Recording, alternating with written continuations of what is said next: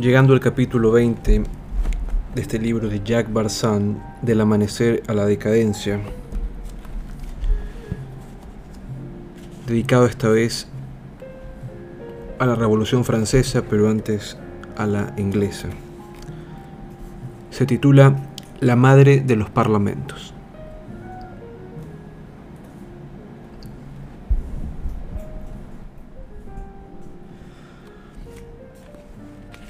A pesar de lo contradictorio de sus acciones, la Revolución Francesa de 1789 debe denominarse Revolución Liberal.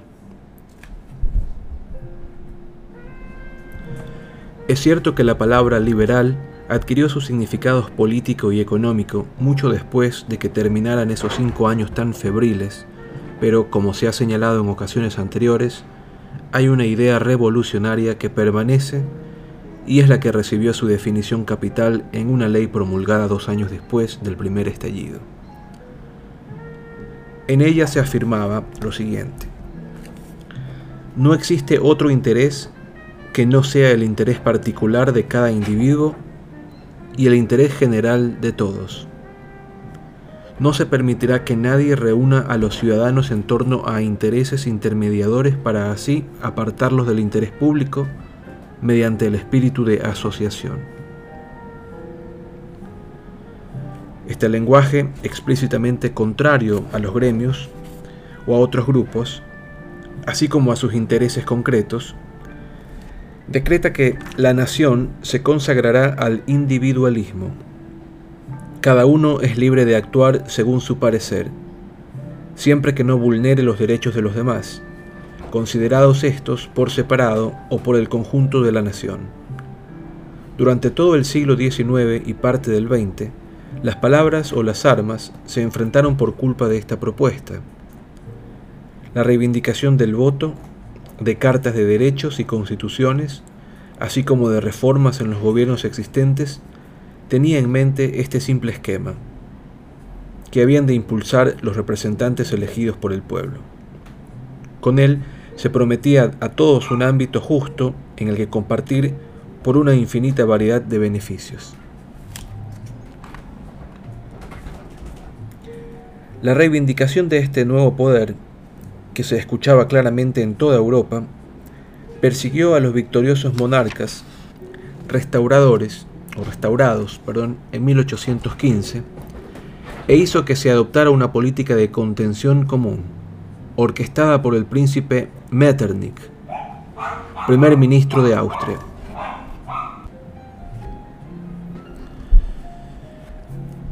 Fue algo que sufrió toda una generación las oleadas de airadas reivindicaciones y de levantamientos armados se sucedían.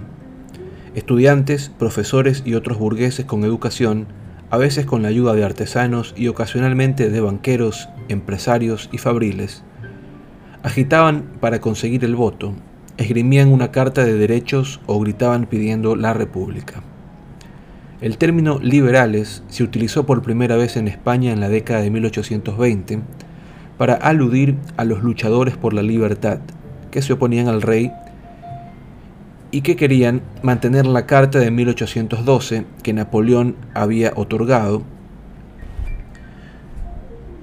Un poco después, el joven Alfred Tennyson, poeta Alfred Tennyson, todavía desconocido como poeta, se alistó para luchar en otros de los asaltos de esta típica guerra civil española, pero después se lo pensó mejor y se volvió cuando aún estaba en el sur de Francia. En la vecina Portugal, las mismas demandas llevaron a un conflicto armado y a un triunfo similar de la monarquía.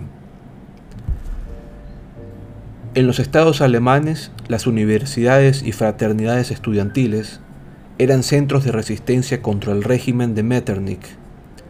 La celebración del tricentenario y las 95 tesis de Lutero resultó una buena ocasión para hacer agitación contra la reacción en nombre de la libertad.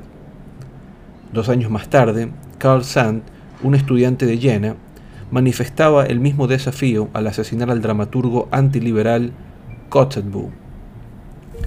Era otra guerra de los 30 años, intermitente como la primera, pero con estallidos que alcanzaban a un territorio mayor, Francia, Grecia, Polonia, Rusia, el norte de Italia, Nápoles, los estados vaticanos y Bélgica. Tuvieron en jaque a sus ares, emperadores y reyes. No hubo muchos cambios, excepto en el caso de Bélgica, que logró su independencia como Estado. En Inglaterra, los disturbios que tuvieron lugar entre 1831 y 32 para solicitar la ley de reforma del Parlamento, que estaba pendiente, fueron prácticamente una revolución a escala nacional. En los Estados Unidos, la elección del presidente Jackson fue una victoria del pueblo, entre comillas, pueblo, frente a la aristocracia instaurada por los padres fundadores. En Canadá, ocho años después de la agitación y el conflicto armado, condujeron a una unión de las provincias que garantizaba el respeto a los derechos políticos. En América del Sur, las luchas para lograr la independencia de España, que se remontaban al siglo XVIII, se generalizaron a principios del siglo siguiente y al final tuvieron éxito en una docena de estados.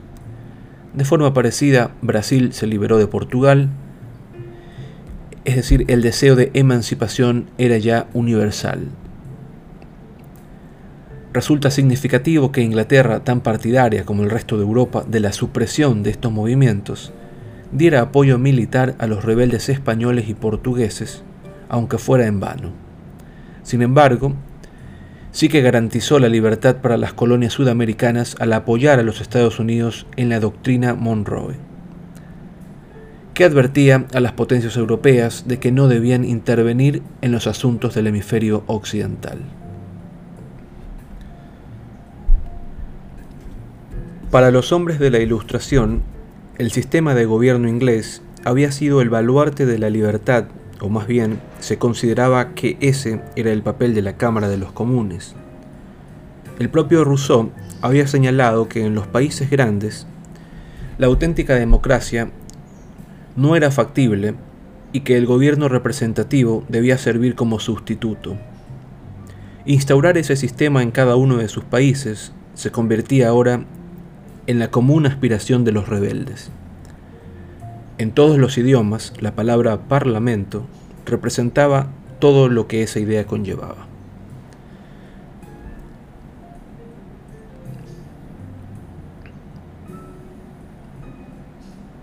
Hacer una visión retrospectiva desde un punto de vista democrático no nos debe hacer pensar que la política de supresión de las protestas llevadas a cabo por Metternich estuviera condenada al fracaso de antemano ni tampoco que los monárquicos fueran simples causantes de males. Ante la pregunta de quién quiere otros 25 años de guerra y revolución, la respuesta razonable era nadie. La estabilidad y la paz eran necesidades universales y para conseguirlas no parecía haber más solución que la legitimidad. Es decir, recurrir a formas y, gobernantes con mucha solera era la postura que dictaba el sentido común. El pensador político más importante de finales del siglo XVIII, Edmund Burke, había demostrado que la estabilidad de los gobiernos no depende de la fuerza, sino de la costumbre, del arraigado y en absoluto estúpido respeto a las leyes de un país, tal como había venido siendo y son. De lo anterior se infiere que sustituir por decreto un conjunto de normas por otro lleva pues al desastre. Al margen de lo inteligente que sea quien haya ideado las nuevas con la intención de mejorar la situación, no es razonable esperar que prospere el nuevo esquema, porque las costumbres no se constituyen de un día para el otro. El cambio es inevitable y con frecuencia deseable, pero solo resulta positivo cuando es gradual. La evolución y no la revolución es lo que produce mejoras, aunque solo sea porque en todas las épocas el pueblo se compone de varias generaciones. No todos ven las cosas de igual manera, e incluso los más jóvenes, algunos de los cuales puede que estén a favor de cambios radicales a gran escala, carecen de las costumbres necesarias para hacer que las novedades funcionen los partidarios de la revolución ni siquiera están de acuerdo sobre sus pormenores, como demostraron sobradamente los acontecimientos ocurridos a partir de 1789. Y esta doble carencia, consentimiento habitual y consenso sobre el cambio, explica el fenómeno del Estado que nunca se estabiliza. De ahí el valor, de hecho la necesidad, que tiene la legitimidad, que no es más que otra forma de llamar a la costumbre de consentir. Habría que añadir que Burke, a final de su vida, aún sin participar de las ideas de 1789, aceptaba que hay momentos en la historia en los que, por una u otra razón, la evolución política es imposible. La presa estalla y la tierra queda anegada por la riada hasta que se crea una nueva legitimidad.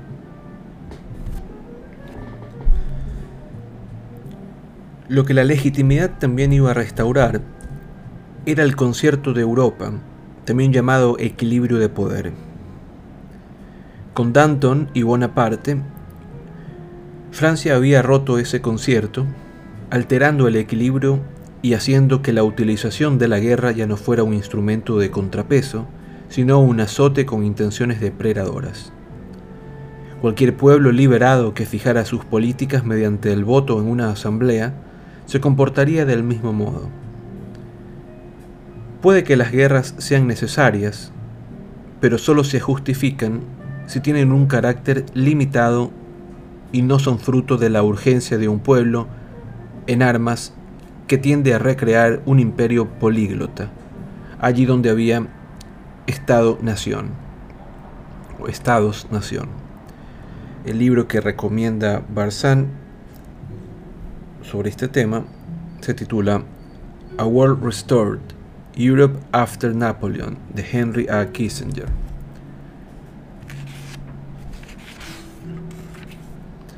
El propio Burke llegó a reconocer que hacia 1790 la historia había dado un giro grande político-social. El observador debe decir lo mismo de la cultura. El Renacimiento, con su adoración de lo antiguo, ya había dado todos sus frutos. Los tres siglos de clasicismo y neoclasicismo seguían siendo piedras de toque para los críticos y pullas para los intransigentes, pero ahora el destino del enorme conjunto de obras maestras, creado en esos tres siglos, eran los museos y las bibliotecas.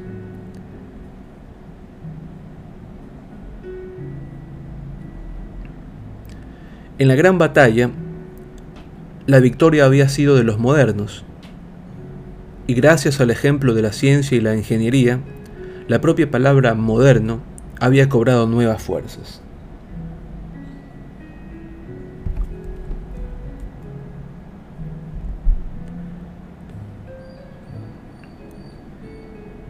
Ya no significaba únicamente aportar elementos frescos a los que poseemos del pasado, sino que suponía rechazar cada uno de los ayeres con una especie de displicencia. La voz típica del siglo XIX no deja de parlotear sobre la evolución, la mejora y el progreso de todo. El portavoz ha nacido futurista. Este nuevo temperamento le ponía difícil a la legitimidad el desempeño de sus funciones de gobierno y explica por qué tuvo que mantenerse paradójicamente mediante la fuerza. Pero si esa brecha abierta por la revolución y el romanticismo es tan grande, ¿acaso no interrumpió la continuidad de los asuntos que parecían haberse mantenido candentes durante 500 años? Preguntárselo supone olvidar que esos asuntos no designan únicamente contenidos o resultados, sino que también etiquetan esperanzas y anhelos.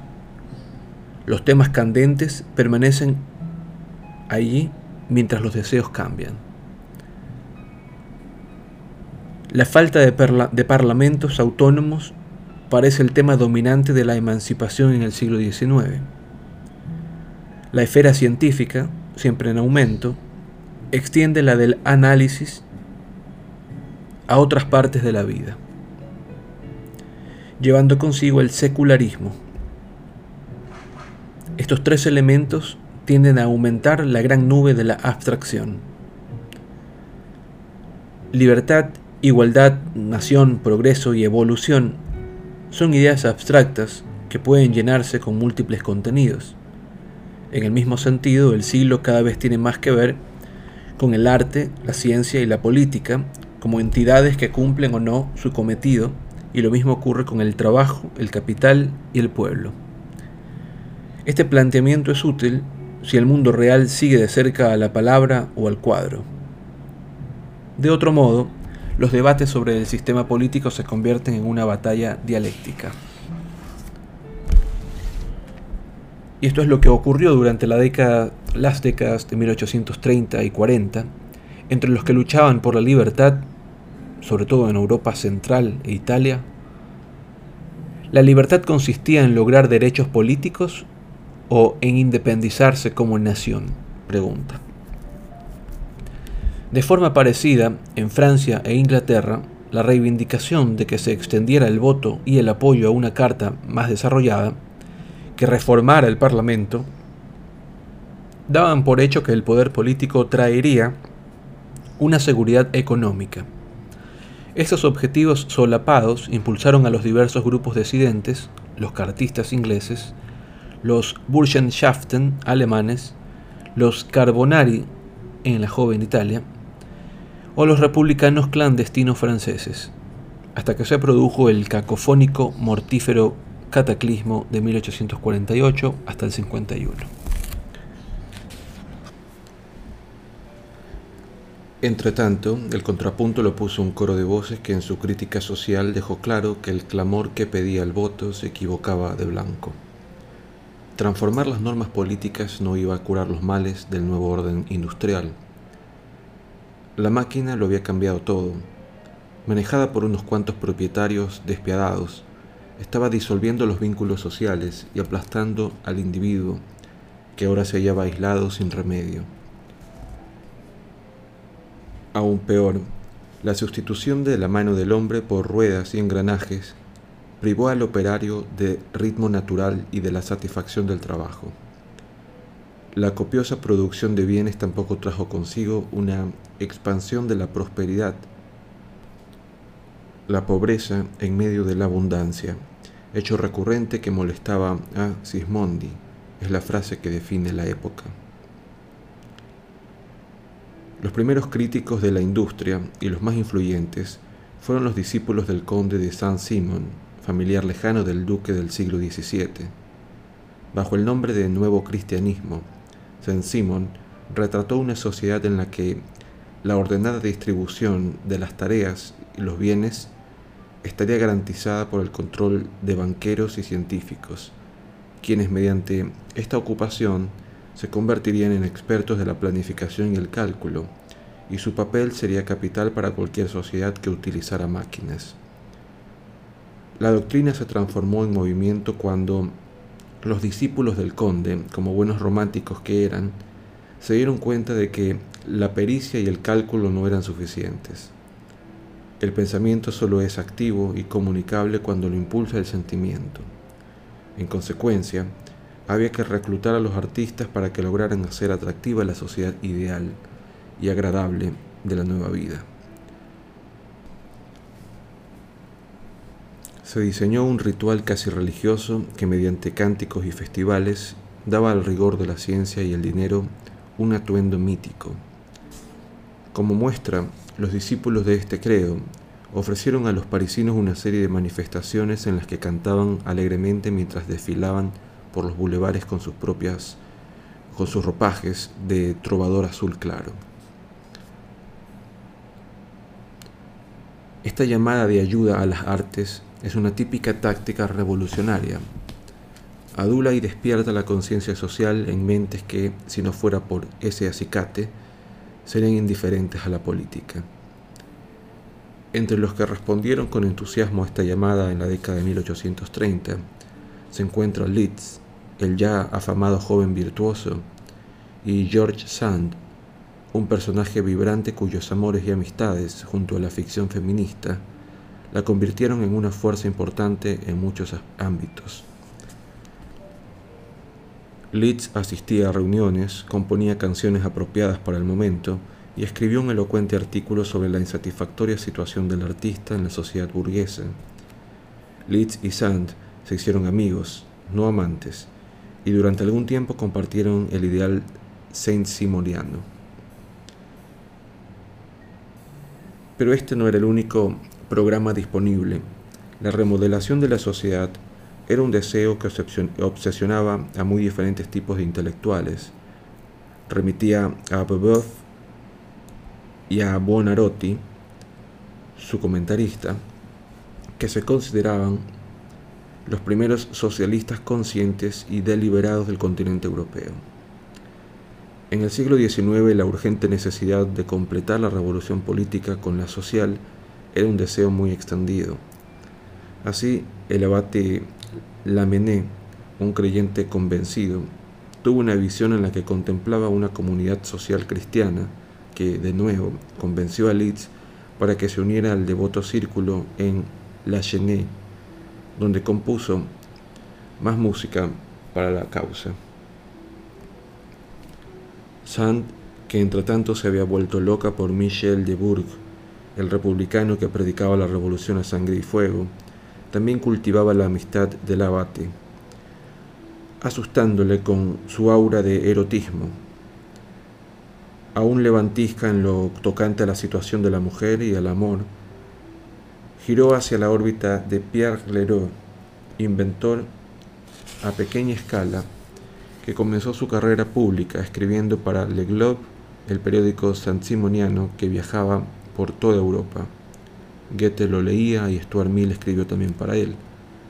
Pero Leroux se independizó y comenzó a predicar la eliminación gradual de la propiedad, la igualdad de la mujer y su derecho al amor, con matrimonio o sin él, y la inmortalidad mediante la reencarnación. Todo ello rematado por la rehabilitación de Satán. La señora Sand fue la discípula más inquebrantable de Leroux y aunque dejó en suspenso algunos de estos principios, siguió siendo una socialista confesa durante toda su vida.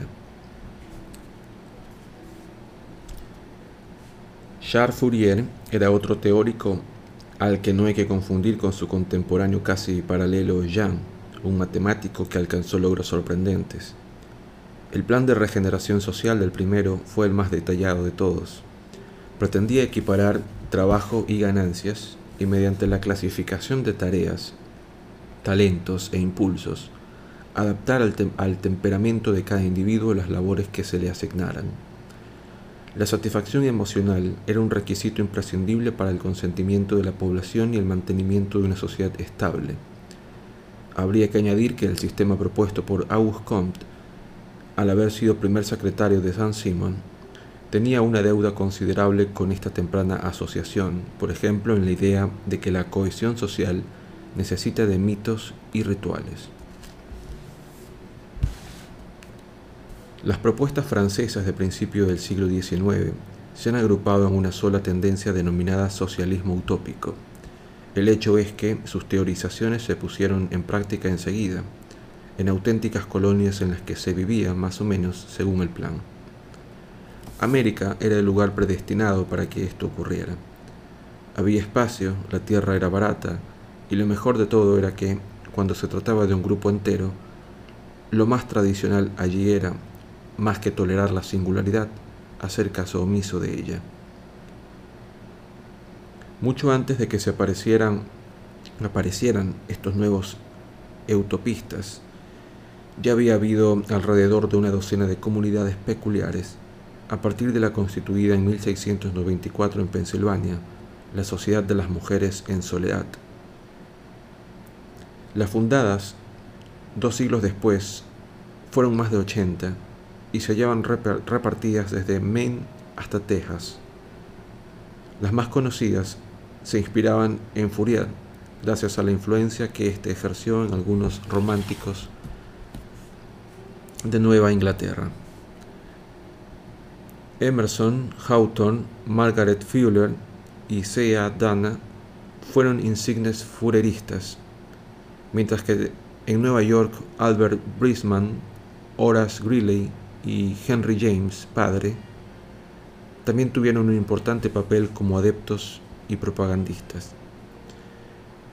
Los de Nueva Inglaterra constituyeron la falange que había previsto al maestro, primero en Brook Farm y después en Fruitlands, aunque sin respetar del todo sus intrincados pormenores. Brook Farm es el escenario de la granja de Beedledale de Hawthorne, que es una tragedia. El resto de las docenas de colonias posteriores se organizaron según diferentes esquemas, todos ellos variaciones de la idea que con frecuencia utilizaban como nombre armonía. La colonia New Harmony de Illinois merece especial atención. Fue creada por Robert Owen, un fabricante de algodón escocés que había triunfado en su tierra natal con la ciudad modelo levantada alrededor de su fábrica de New Leonard. Proporcionó a los trabajadores vivienda, escuelas, actividades recreativas y una buena forma de ganarse la vida. Su réplica americana floreció mientras él se encargó de ella. En Inglaterra e Irlanda, Owen expandió su razonada doctrina mediante conferencias y escritos y logró hacerse con un nutrido grupo de seguidores que no fundaron comunidades, pero tal como el industrial había recomendado, sí cooperativas en las que los consumidores miembros recogían los frutos de los precios al por mayor y compartían los beneficios. Había un punto en el que coincidían todos los aspirantes a ingenieros sociales. La escuela de economía política imperante cometía errores fundamentales. Adam Smith, Ricardo, Malthus, Nessa, padre, J.B. Say, Bastiat y J.S. Mill, John Stuart Mill, proclamaban que habían descubierto las leyes eternas de la vida económica. Las condiciones del momento las dicta la naturaleza de las cosas y hay que someterse a ellas del mismo modo que se hace con la ley de la gravedad. De estos principios se infería el dogma del laissez-faire, dejar hacer, ya enseñado en el siglo XVIII por los fisiócratas replanteado mediante completas evidencias históricas y algunas advertencias por Adam Smith, y demostrado ahora de manera deductiva por las leyes económicas. En realidad, ¿cuál era la prueba? Por naturaleza el individuo se conduce según su propio interés. En una economía monetaria, busca el precio más bajo al comprar y el más alto al vender los precios no son arbitrarios, sino que suben y bajan de acuerdo con la oferta y la demanda. Por ejemplo, el precio de venta o alquiler de una tierra depende del valor de su producción relacionado con el de las tierras aledañas y el precio de estas. El hombre económico establece comparaciones rigurosas. En lo tocante a los salarios, se dice que proceden de un fondo fijo, cuyo tamaño regula la situación del mercado de capitales, dinero y equipamientos, y la oferta y la demanda de la mano de obra. Si la oferta de este último factor es abundante, los salarios son más bajos. El industrial no puede pagar salarios más altos de lo que indica la tasa resultante de la combinación de los índices anteriores. Puede que Robert Owen, allá en Escocia, hiciera cosas extrañas para su gente, pero si todo el mundo se comportara de igual manera, todo el comercio inglés se vendría abajo. Él hacía caso omiso de la economía clásica. Es un error suponer que los creadores de esta y sus partidarios eran hipócritas movidos por el deseo de justificar a sus amigos, los grandes industriales, mientras se despreocupaban de forma insensible de los sufrimientos de los trabajadores. La ciencia tampoco prestaba atención a los padecimientos del dueño de una fábrica que fracasaba cuando la superproducción causaba periódicamente una cadena de desastres. Un economista como el reverendo Thomas Malthus estaba muy preocupado por los trabajadores pobres. Su número se incrementaba a un ritmo inusual. Desde un punto de vista económico, no debía tener tantos hijos. ya que estos aumentaba la oferta de mano de obra y los hacía aún más pobres.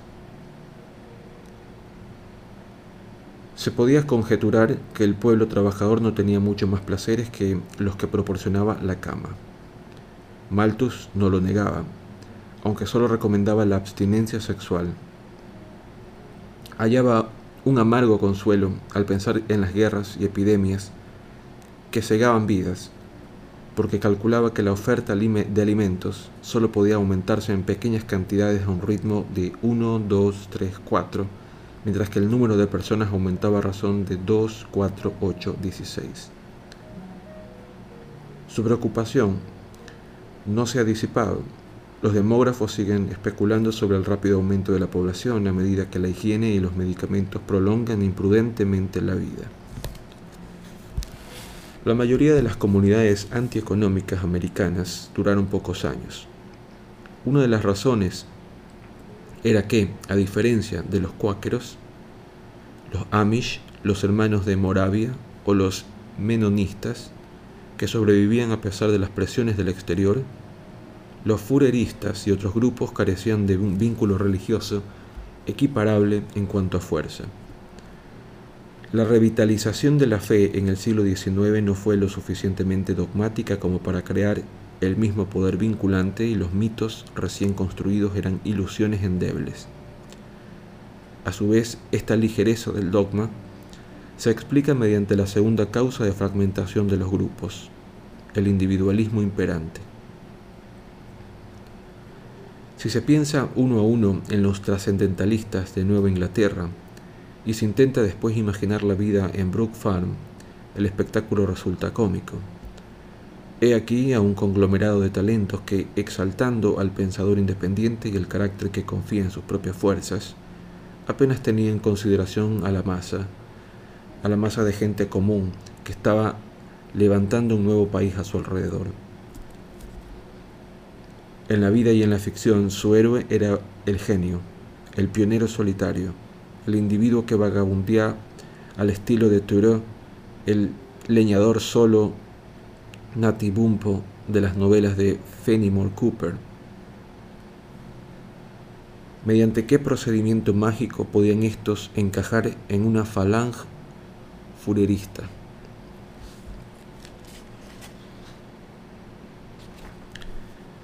Había otro tipo de crítico que cuestionaba o que cuestionando el progreso y a menudo negándolo, añadió su testimonio sobre lo correcto de las utopías, al menos en principio.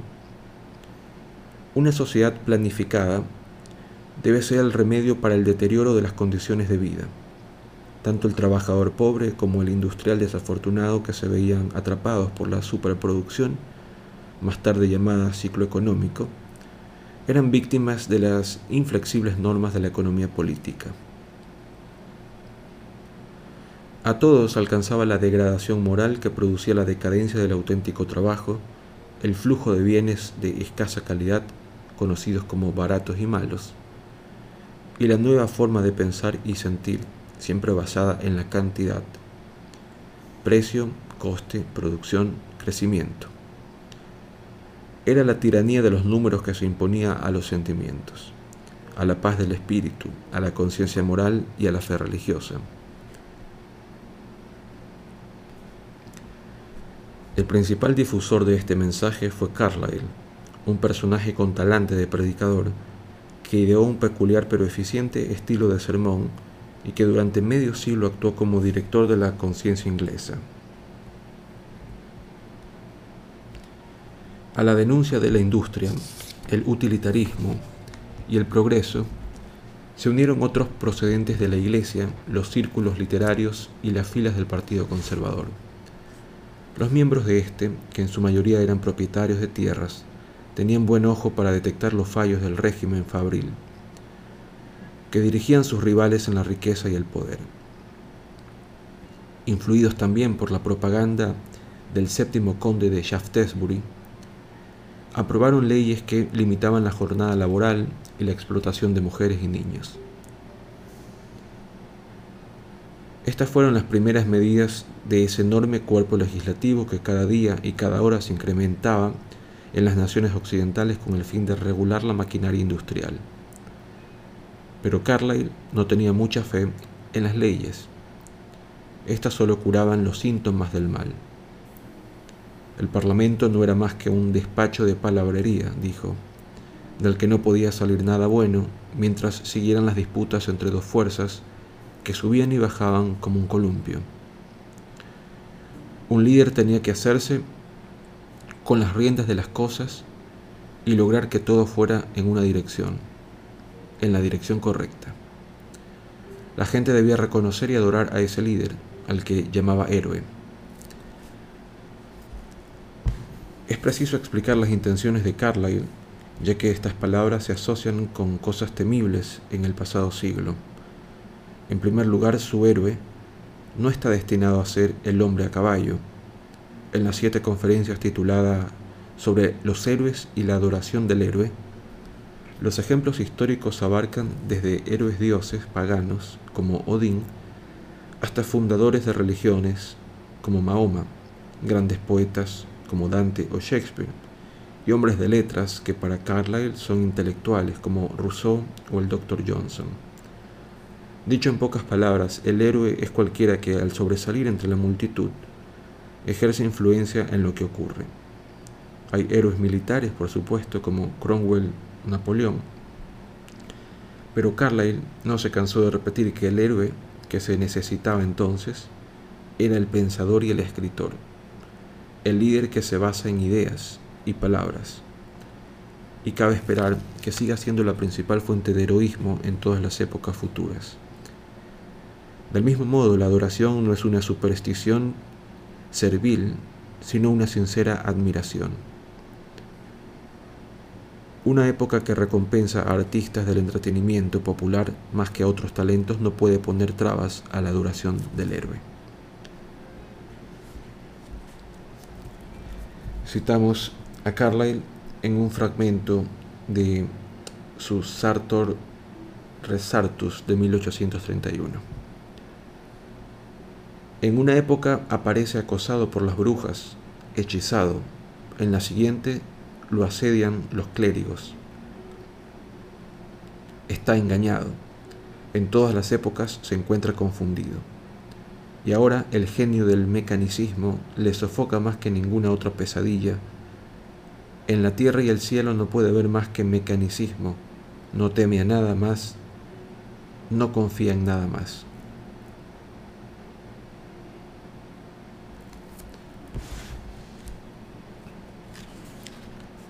En una prédica posterior titulada Pasado y Presente, Carlyle explica con un ejemplo a qué se refiere. Utilizando una crónica del siglo XII, muestra cómo una comunidad de monjes fue presa del desorden moral y financiero y cómo el abate Samson le devolvió su ser monástico y también la solvencia. Era este un hombre modesto pero inquebrantable no especialmente bien considerado, al que se nombró director del establecimiento. Hasta entonces no sabía que era un líder nato y tuvo que improvisar políticas de recuperación estrictas, pero no dictatoriales. Razona con las personas, a veces tiene que ceder. El único mandato absoluto es trabajar conduciéndose con lealtad, precisión y de forma productiva. Todo bien procede de este elemento capital que es la justificación de la vida del hombre y que guarda su alma de todo mal. Lo mismo puede decirse de las lecciones que, según Carlyle, se extraen del pasado. En contraste, el presente es el caos. No hay liderazgo y por tanto tampoco una dirección clara. Los esfuerzos se malgastan, hay conflictos sin sentido, el comportamiento se rige por la codicia porque la utilidad solo se mide en términos materiales. El egoísmo se impone a cualquier otra consideración. ¿Acaso no les había dicho esto mismo Bentham a quienes son felices con él? El pushpin, los bolos, es equivalente a la poesía. Utilizar como criterio para las políticas de la felicidad del mayor número de personas era equiparar a la baja. Todas esas falsedades producían la angustia habitual en la inhumana situación del momento, en la mal llamada civilización. Hasta aquí las ideas de Carlyle. Diseminados por otros rincones de Inglaterra, había en torno a una docena de escritores anticapitalistas que, cada uno de forma independiente, pedía con insistencia la constitución de una sociedad socializada. William Thompson, un feminista, J. F. Bray, Charles Hall, Thomas Hodgkin o Mary Hennell se cuentan entre aquellos a quienes ahora se considera primeros socialistas y cuyos programas no pretendían el establecimiento de pequeñas comunidades, sino deshacer la obra de los economistas y redirigir la sociedad hacia una justicia para todos. John Stuart Mill fue un caso especial. Durante poco tiempo había prestado atención a Saint Simon y Auguste Comte. De hecho, había escrito para Le Globe, pero después había rectificado previendo que con el sistema de Comte la vida sería como la de una ciudad sitiada. Al revisar sus principios de economía política fue cuando Mill rompió con la escuela liberal afirmando que la distribución del Producto Nacional podría redirigirse a voluntad y así debía hacerse con el fin de lograr el bienestar general.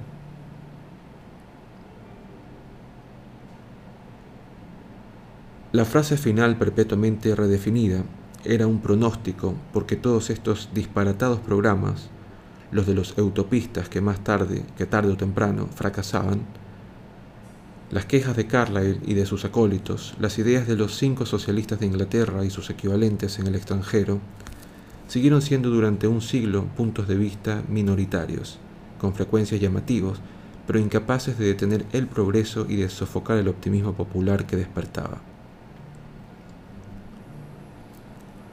Sin embargo, fue su idea subyacente, un socialismo esencial, la que al final triunfó manifestándose de dos maneras, en el comunismo y en el estado de bienestar, bien bajo la dictadura de un partido y de su líder, bien bajo el control de un parlamento democrático y de una burocracia. Este intervalo de un siglo lo llenaron varios movimientos de voluntarios, los socialismos cristianos que otorgaban a la Iglesia, católica, luterana o anglicana, una responsabilidad reparadora. El Estado corporativo socialista de La Salle, en Alemania, que pretendía dirigir las empresas hacia la justicia económica. También en este país el creciente grupo de lasallistas tendió a instaurar un Estado obrero, el socialismo en una nación la más avanzada. El poeta Heine, que estaba exiliado en Francia, al ver que su país bullía con estos deseos, además de con su reprimida pasión nacionalista, advertiría a Europa de una doble amenaza para la civilización, Alemania y el comunismo. Todo esto antes de que se oyera hablar mucho de Marx.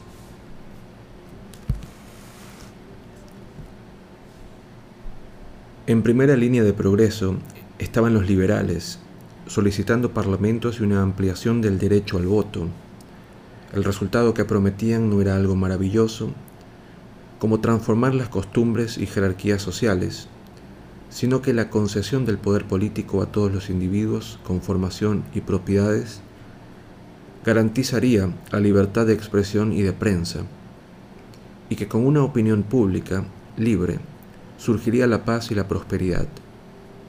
Inglaterra señalaba el camino.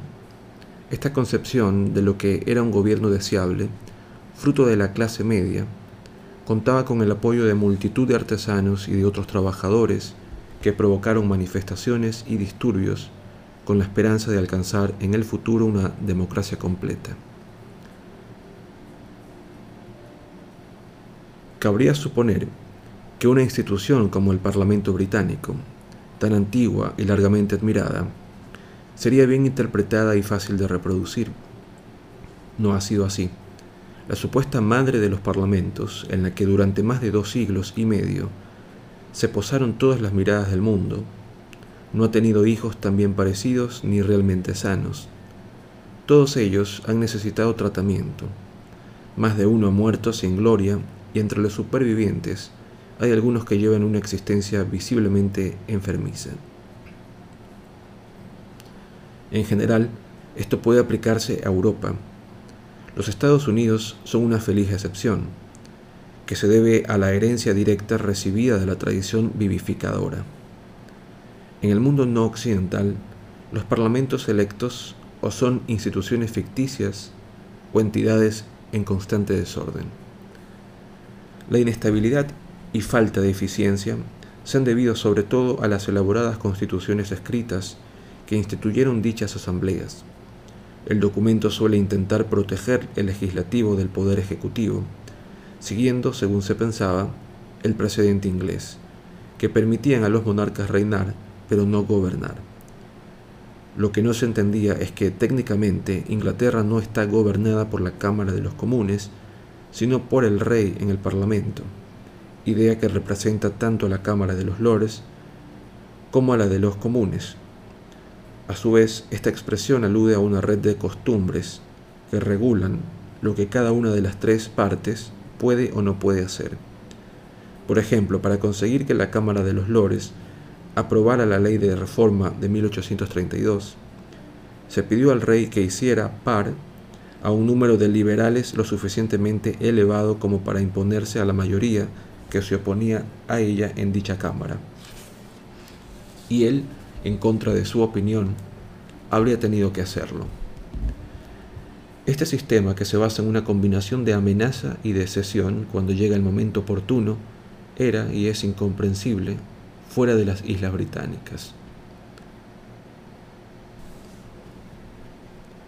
No puede expresarse en una carta de derechos y tampoco sería deseable hacerlo si se pudiera, porque las condiciones cambian y la costumbre puede modificarse mejor cuando se precisa que una constitución.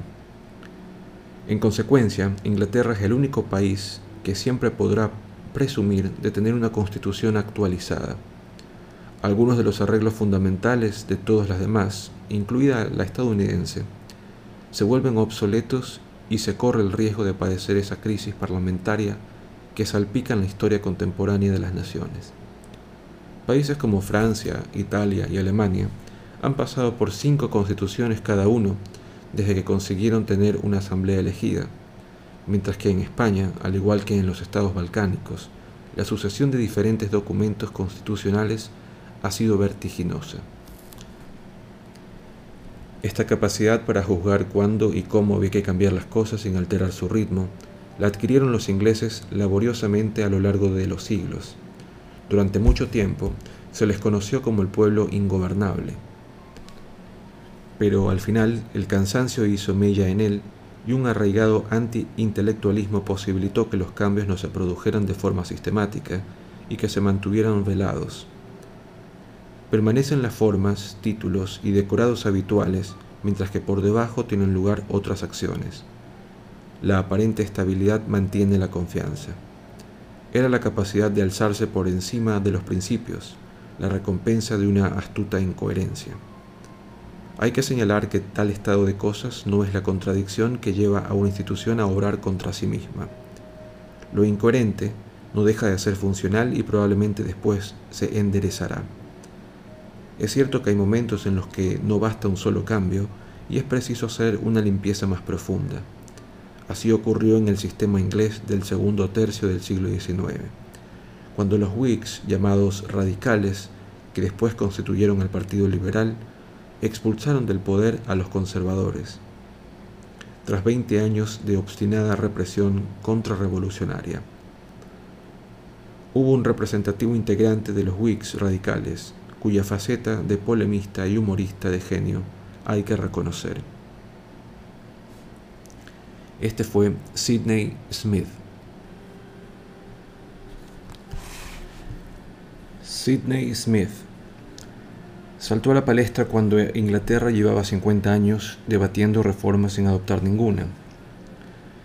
Aunque solo era el vicario de una retirada parroquia rural, Smith se colocó en un puesto influyente cuando publicó de forma anónima Peter Plainly Leathers, una serie de cartas en las que abordaba el discutido tema de la emancipación de los católicos, la eliminación de los impedimentos que mantenían a estos fuera del Parlamento, las universidades, las profesiones liberales y las oficinas de la corona.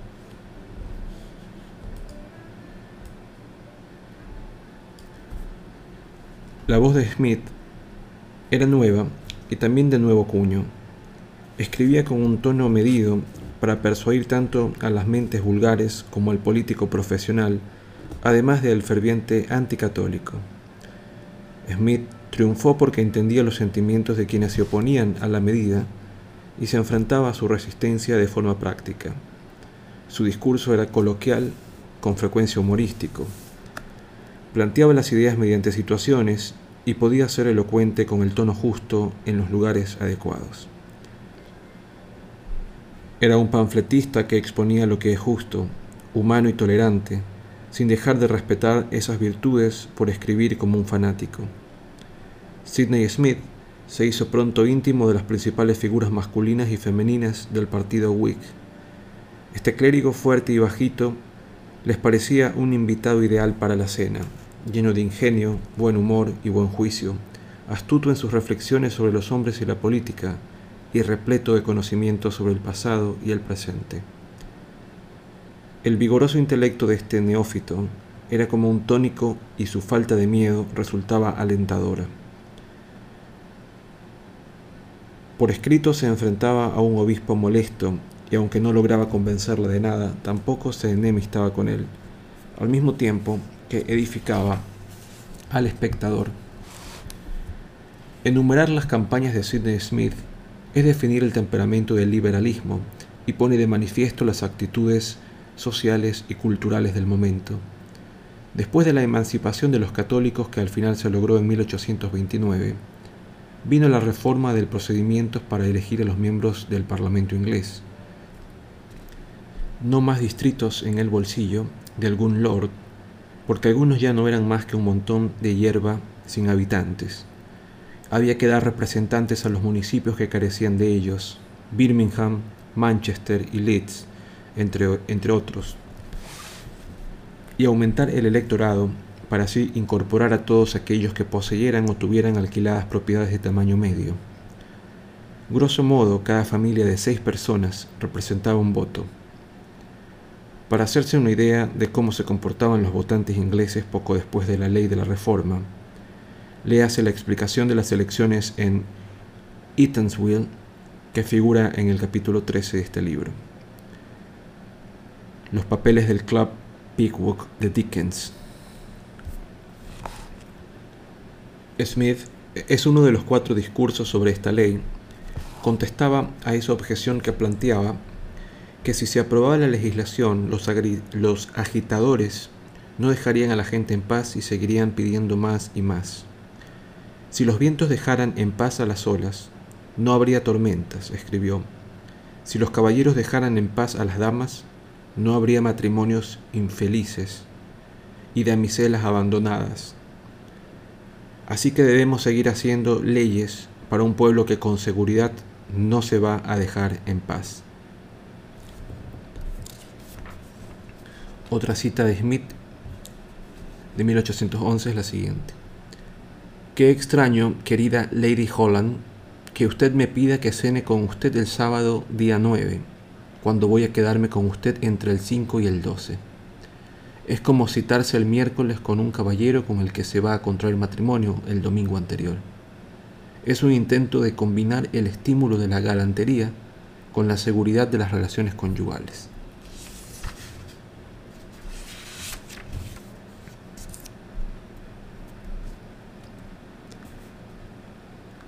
La johnsoniana mente de Smith siempre encontraba una frase lapidaria con la que dejar clara su postura.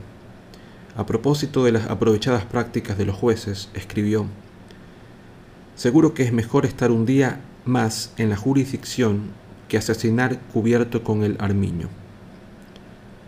Al mismo tiempo sabía que las reformas no solo proceden del buen juicio. Las conversaciones sobre el hecho de no actuar por miedo no son más que cantos parlamentarios, escribió Smith. Me gustaría saber de dónde, si no del miedo, han salido todas las mejoras de nuestra constitución.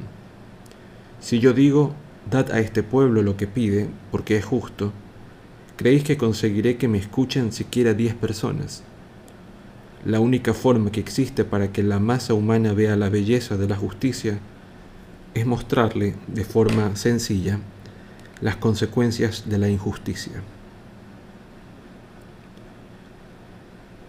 Aunque hablaba bien, con un tono cálido y alentador, carente de estrépito o payasadas, prefería enfrentarse a sus oponentes por escrito. Junto a unos pocos amigos fundó la Edinburgh Review, una publicación trimestral que inmediatamente se convirtió en un poder político y literario como órgano de opinión Whig. Era un tipo de revista completamente novedoso, ya no era el medio de expresión de una editorial redactado por escritorzuelos, sino un foro para críticos independientes. Para los parámetros actuales, sus artículos eran demasiado largos, casi como monografías. El gancho de las piezas podía ser un nuevo poema, novela, historia o libro de viaje. Pero después de un párrafo se podía prescindir de la obra y de su autor para dar paso a un tratamiento en profundidad del tema, abordado por éste tal como el comentarista pensaba que debía ser. El Edinburgh fue el primero en publicar los famosos escritos de Macaulay, que con tanta expectación se aguardaban. Un escritor principalmente estaba apañado si aparecía en la sección Buff and Blue, que literalmente significaba beige y azul, pero que dado que estos eran los colores del partido Whig, acabó siendo otro nombre para esa agrupación política, nos dice una nota a pie de página. Los artículos no iban firmados, pero los lectores podían averiguar quién era su responsable. Aparte de Macaulay, los pilares de la publicación eran Smith, Hazlitt, Horner y el editor Francis Jeffrey, a ellos ridiculizaba Byron en uno de sus primeros poemas, bardos ingleses y reseñadores escoceses.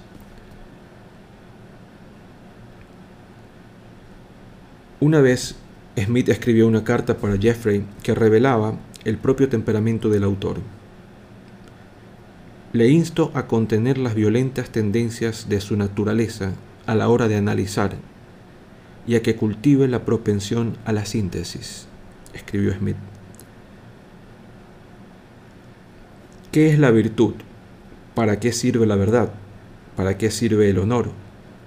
¿Qué es una guinea sino un maldito círculo amarillo? Todos los esfuerzos de su pensamiento se encaminan a la destrucción. Como otros construyen con ligereza y precipitación, usted se dedica a derribar sus casas a patadas y sufre una especie de aversión a la difícil tarea de construir bien usted mismo. Otra cita de Smith. Nunca lea un libro antes de hacer una reseña sobre él. Resulta muy prejuicioso para un hombre. Sidney Smith sobre la labor del crítico.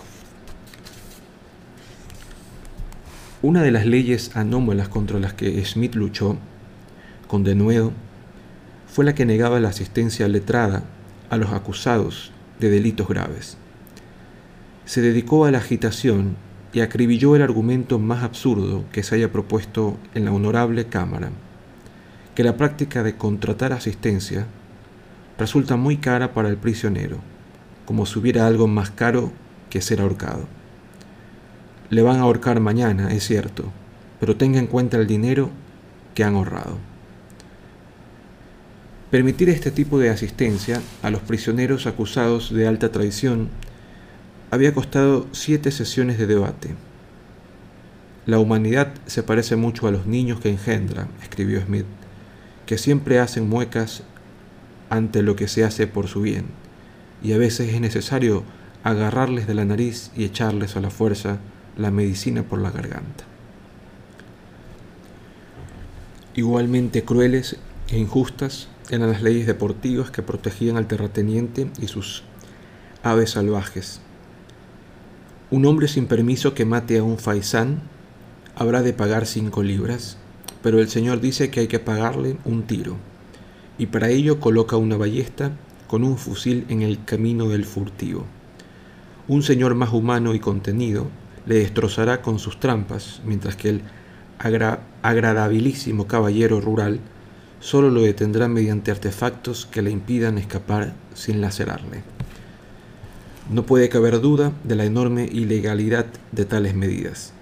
La ley se acaba cuando cada hombre puede establecer un castigo para sus propias faltas.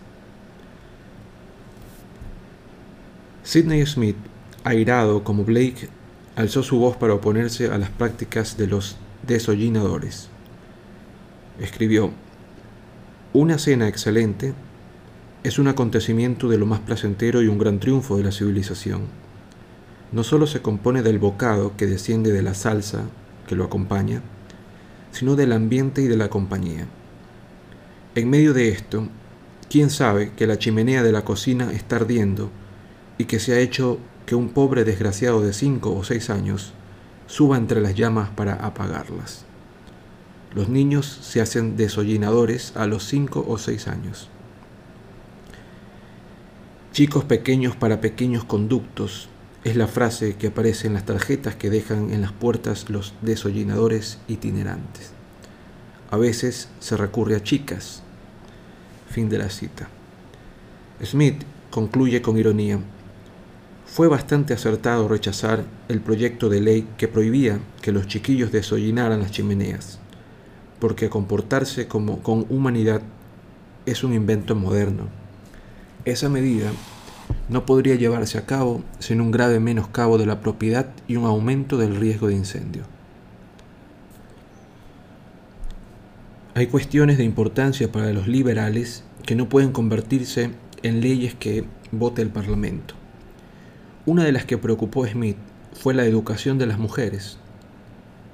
Si se mejorara, también mejoraría la de los hombres, escribió, porque en los primeros siete u ocho años de vida, la formación del carácter parece depender por completo de ellas. Además, un país debe emplear tantos entendimientos como sea posible, entre los que habría que incluir las capacidades que posee la mujer, como ingenio, talento y cualquier otro atributo mental, del que los hombres hacen uso tan eminente. En este momento, la mitad del talento del universo se desperdicia, escribió. En cuanto a la sensación de que las mujeres instruidas son algo ridículo, hay que considerar que hace un siglo, ¿quién hubiera creído que era posible hacer que los caballeros de pueblo leyeran y escribieran adecuadamente con fluidez? Situación que ahora ponderamos con frecuencia. Nada resulta más estúpido que confundir lo real con lo posible.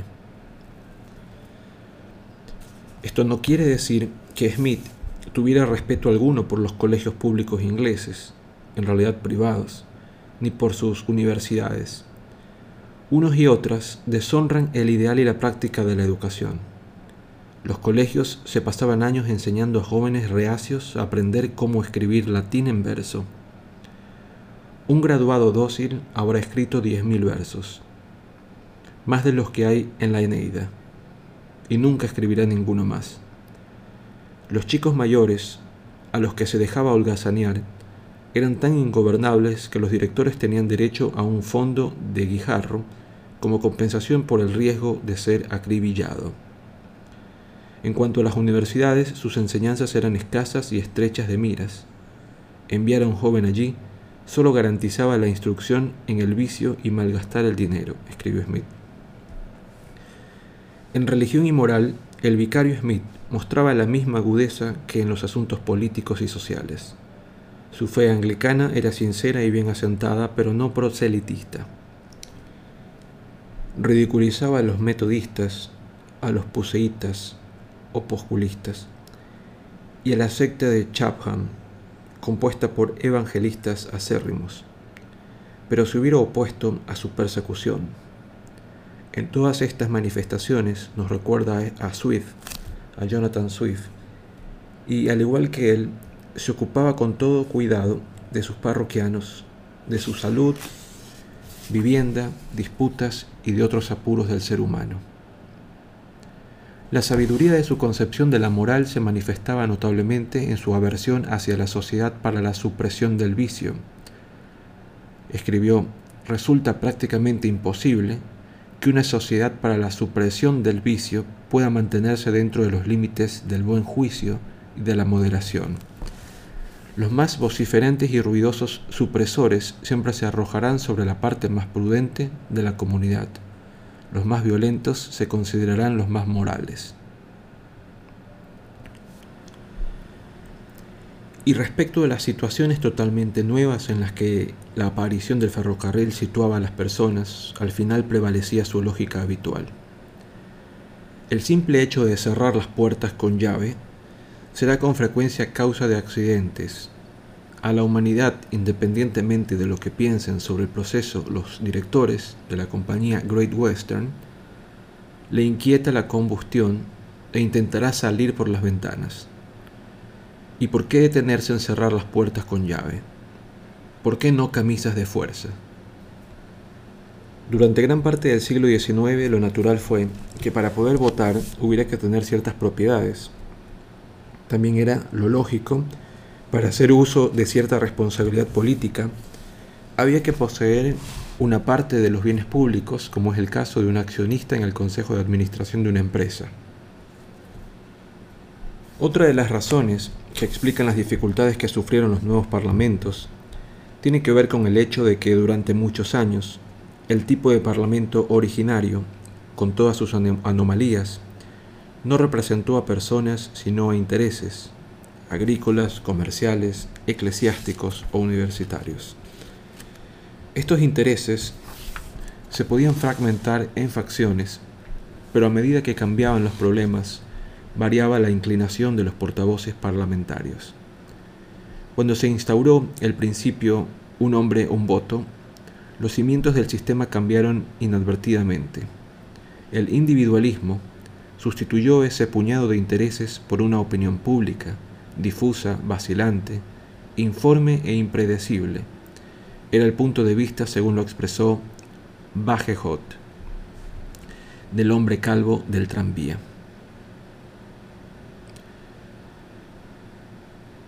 Para acercar todos esos millones de ideas privadas y convertirlas en intereses bien definidos, se necesitaban medios nuevos.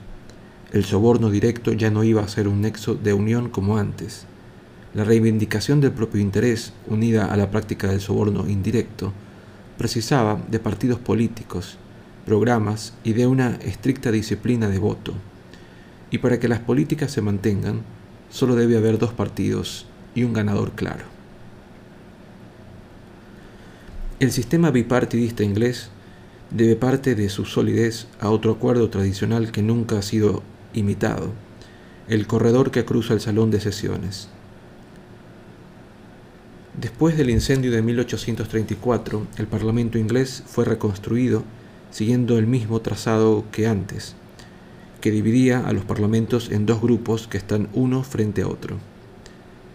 El estar cara a cara produce discursos de tono coloquial, es prácticamente imposible ser un orador frente a un oponente que te observa muy de cerca, mientras que la estructura semicircular teatral de otros parlamentos, además de crear la izquierda y la derecha, y otras tonalidades intermedias, favorece lo altisonante y lo abstracto.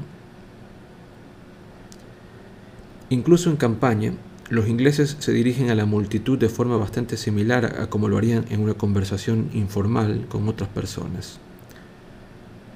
Esto no evita que se incite a las muchedumbres o el palpable soborno de prometer beneficios.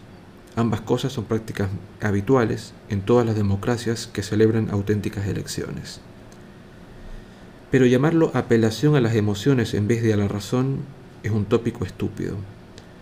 Siempre se apela a las ideas. Ningún candidato dice, permítanme despertar sus sentimientos de furia. Debe provocar el sentimiento relacionándolo con alguno. Las ideas electorales son ideas familiares que ya vienen cargadas de fuertes emociones.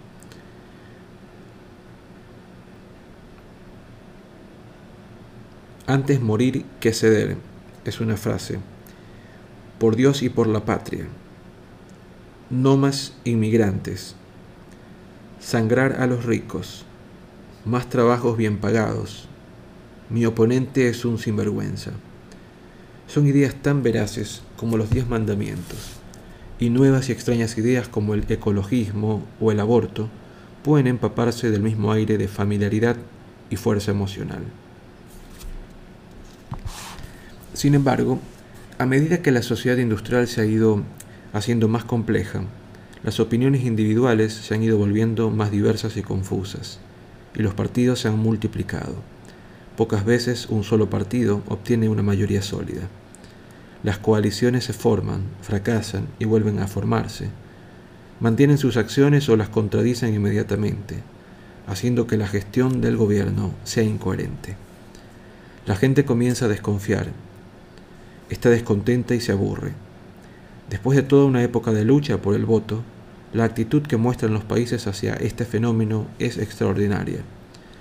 Presumen de su forma de gobierno y no muestran más que desprecio hacia sus políticos, esos hombres y mujeres a los que han elegido. Peor que eso, menos de la mitad de los que tienen derecho al voto hacen uso de él, para terminar al influir en los representantes del pueblo.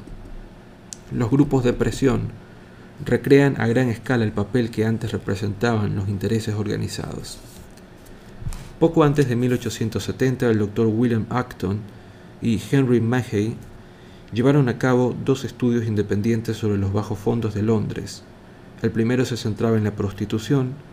Londres tenía fama de ser el centro mundial de ese negocio, o más bien el principal escaparate en cuanto a cantidad y variedad de lo que un día fue Venecia. De Quincy ofreció un inolvidable retrato de ese mundo en el que conoció a la encantadora Anne, la marginada, que le salvó la vida, por cierto. Tres décadas más tarde, el Dr. Acton llegó a la conclusión a partir de sus entrevistas de que la prostitución era para muchas mujeres un recurso temporal, que otras se dedicaban a ella por gusto y que el número de casos desesperados hacía necesario multiplicar el trabajo y las instalaciones de las organizaciones caritativas del momento. Los cuatro volúmenes de Maggio son más conocidos y en nuestra época se han editado ediciones resumidas. La obra es London Labour and the London Poor y se ocupa de muchos grupos diferentes que clasifica según dos categorías del título, trabajadores y pobres. Describiendo con agudeza y detalle, muchas veces con el vocabulario de los sujetos en cuestión, las vidas de cada clase de hombres y mujeres. La obra se solapa en parte con la de Acton e incluye a los que están deliberadamente sin techo y a los delincuentes. Ambos autores mantienen su desapego hacia la materia y es esta por sí misma la que unas veces suscita la simpatía y otras repugnancia, la impaciencia o la desesperación. De todos modos, la vida urbana había producido ciertas mejoras materiales. La esperanza de vida había aumentado. Apiñarse en casas de vecinos era preferible a vivir en los cuchitriles sucios y sometidos en las inclemencias del tiempo, que habían en granjas que se venían abajo, y este simple hacinamiento masivo había metido ciertas ideas en mentes antes vacías. Por supuesto, eran estas las sombrías imágenes que tenían en mente los pensadores sociales del siglo XIX, que seguían manifestando su miedo a la democracia. No se referían a un sistema de gobierno, sino a las masas, al populacho. Recordaban a las turbas de París en las dos revoluciones francesas. Hasta después de 1870, con la escuela gratuita, la turba no se convirtió en multitud.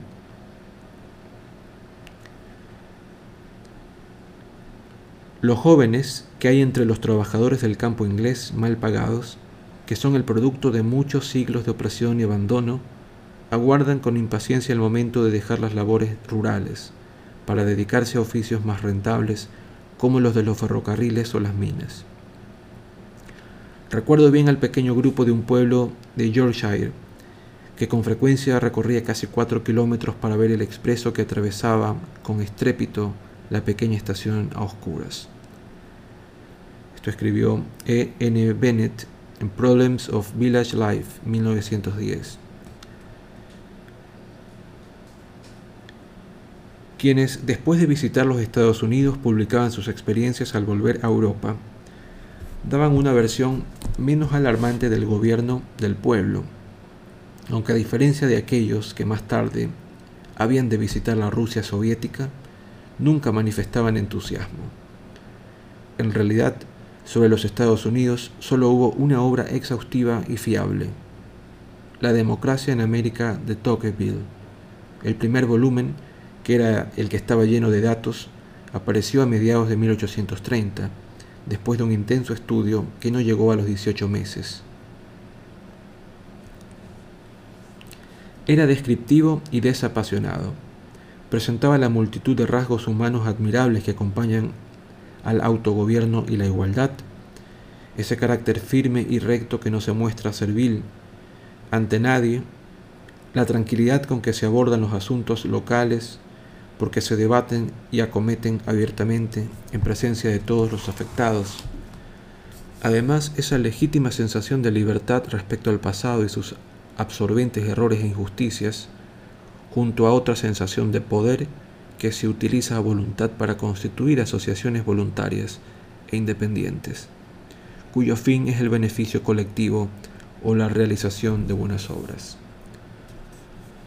Las minuciosas explicaciones que daba Tocqueville sobre la constitución estadounidense y el gobierno federal, sobre las instituciones locales y la prensa, así como sobre las ideas y actitudes predominantes en relación a cada uno de los elementos de la estructura, demostraban ampliamente que los Estados Unidos no estaban gobernados por los menos capaces.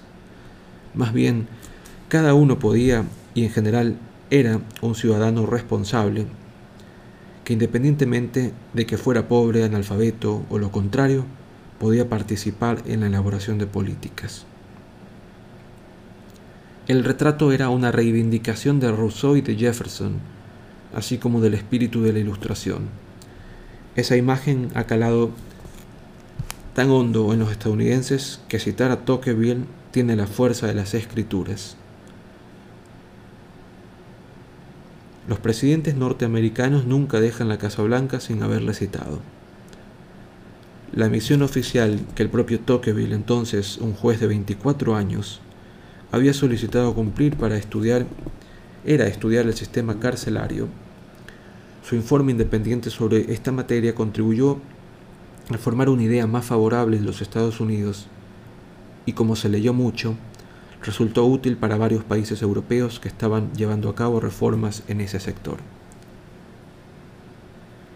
Pero junto al bien evidente que representaba la democracia, el primer volumen de Tocqueville contenía observaciones y pronósticos que hicieran vacilar incluso a lectores que simpatizaban con la idea. El principal peligro era el de la tiranía de la mayoría. No había ninguna garantía contra él y al principio un hombre un voto impedía que lo hubiera. Además, la tiranía no solo era legal, sino social. La presión tácita o expresada de los vecinos.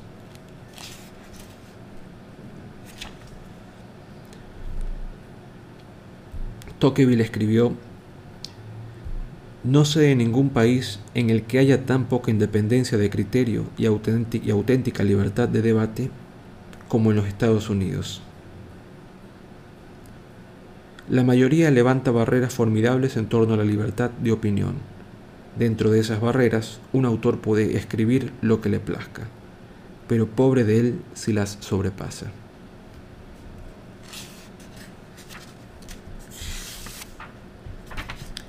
Por lo que respecta a la igualdad, esta engendra entre esos vecinos la envidia, y el resentimiento hacia cualquier tipo de superioridad.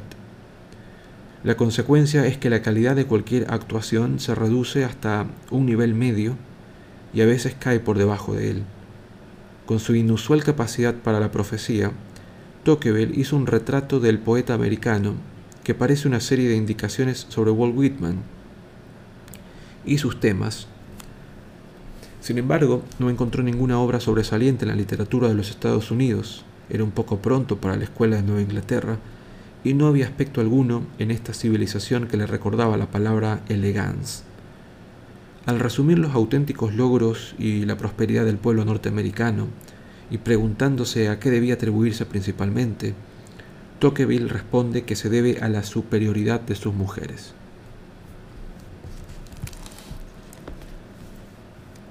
El segundo volumen de Tocqueville es otra clase de obra maestra, no un arsenal de datos y explicaciones, sino un conjunto de inferencias a partir de determinados datos.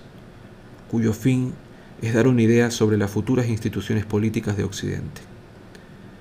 Para Tocqueville, la marcha hacia adelante de la democracia es imparable, y por democracia entiende tanto las instituciones representativas como el poder de las masas. No le gustaba la perspectiva, pero no la denostaba. Simplemente hacía recuento de las pérdidas al igual que lo había hecho de las ganancias.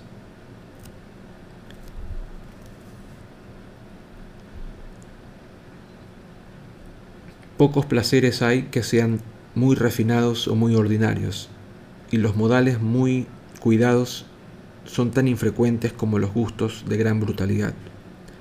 No se encuentran hombres de gran cultura, ni comunidades extremadamente ignorantes. El genio se convierte en algo insólito y la información resulta más difusa.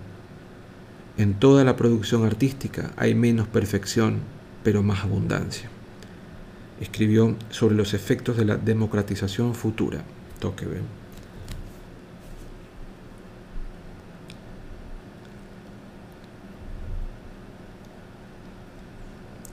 Hay otra obra sobre los Estados Unidos contemporánea de la democracia en América a la que por desgracia no se ha prestado atención.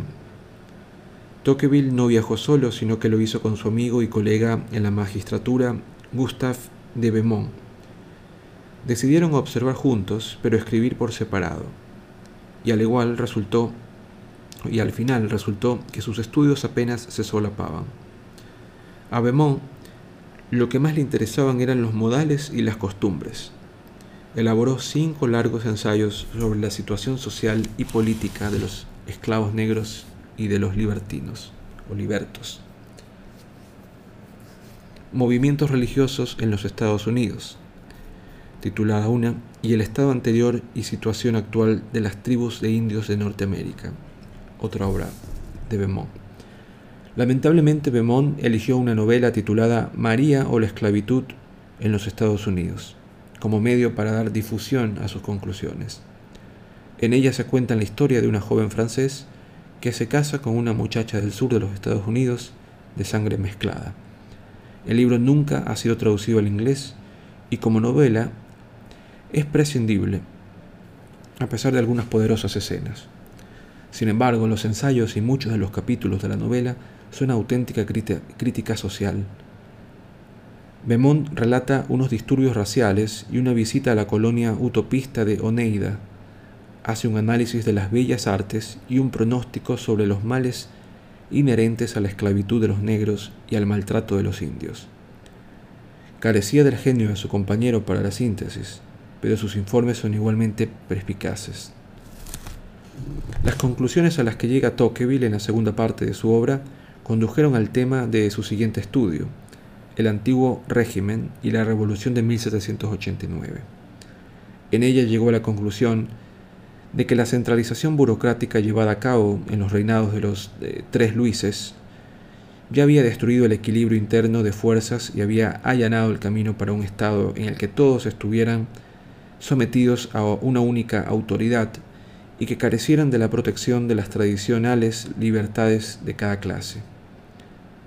Los individuos impotentes como tales eran lanzados a competir entre sí. De este modo, el propio interés se convirtió en algo estrictamente individual, aislado, que reduce la opinión pública a una especie de polvo intelectual que se esparce por todos lados sin poder juntarse. Mientras las ideas democráticas, los planes de justicia social, las leyes de reforma y la fuerza que le daban al intento de eliminar la contestación transformaban la cultura europea, había otra fuerza que sigilosamente estaba influyendo en la misma dirección. Al principio, las máquinas solo afectaron a quienes organizaron su uso y a los hombres y mujeres que trabajaban en las fábricas. Pero en 1830, cobró forma otra máquina que transformó la vida y la mentalidad de todos. Ya apenas se recuerda, pero fue la transformación más completa de la experiencia humana desde que las tribus nómadas se habían enraizado en un lugar para cultivar grano y criar ganado. En realidad iba contra esa sedentarización. El ferrocarril, que representaba la locomoción mediante la energía de la máquina de vapor, desenraizó a la humanidad, convirtiéndola de nuevo en una serie de individuos nómadas. Esta y otras consecuencias culturales se apreciaron rápidamente desde que, en una pequeña extensión de tierra, se realizó el primer viaje de ferrocarril de manera pública. Ese locus classicus fueron los 48 kilómetros que separaban Manchester de Liverpool y la fecha fue 15 de septiembre de 1830. En ese viaje inaugural iban los patrocinadores del ingeniero George Stephenson, junto a cargos del gobierno, y sus invitados, entre ellos el duque de Wellington y William Hawkinson, conocidos economista y presidente de la Cámara de Comercio. Todos ellos viajaban en 33 vagones, repartidos en ocho trenes, de los que tiraban otras tantas locomotoras. A una velocidad trepitante de entre 32 y 40 km por hora, cruzaron el campo y pasaron por encima de la enorme ciénaga de Chad Moss, que todos creían infranqueable y que anegaría los vagones y con ello la empresa entera. Pero Stephenson encontró una forma de hacer flotar los raíles, los raíles sobre ella y el cortejo ni siquiera dudó a la hora de cruzar el supuesto obstáculo. Sin embargo, hacia la mitad del camino, al parar para rellenar los motores de agua, tuvo lugar el primer accidente de ferrocarril. Entre exclamaciones de asombro y deleite, el grupo del tren de cabeza salió en tropel a una de las vías, mientras otro pasaba lentamente por las otras. A Hugginson, que estaba de pie junto a la puerta abierta del vagón del duque de Wellington, mientras conversaba, le confundieron los gritos de entre, entre, y al intentar esquivar la puerta, le golpeó la locomotora y quedó herido de muerte aunque solo tardaron 25 minutos en llevarle a que recibiera asistencia médica. El accidente está cargado de un significado especial. En adelante, los seres humanos tenían que aguzar los reflejos ante la amenaza de objetos en movimiento. Ha sido una continua reeducación del sistema nervioso. A medida que nuevas advertencias visibles o sonoras van incitando al cuerpo a detenerse o caminar en una dirección segura. El ojo debe, debe calibrar velocidades nuevas y el oído advertir la cercanía de lo que no se puede ver.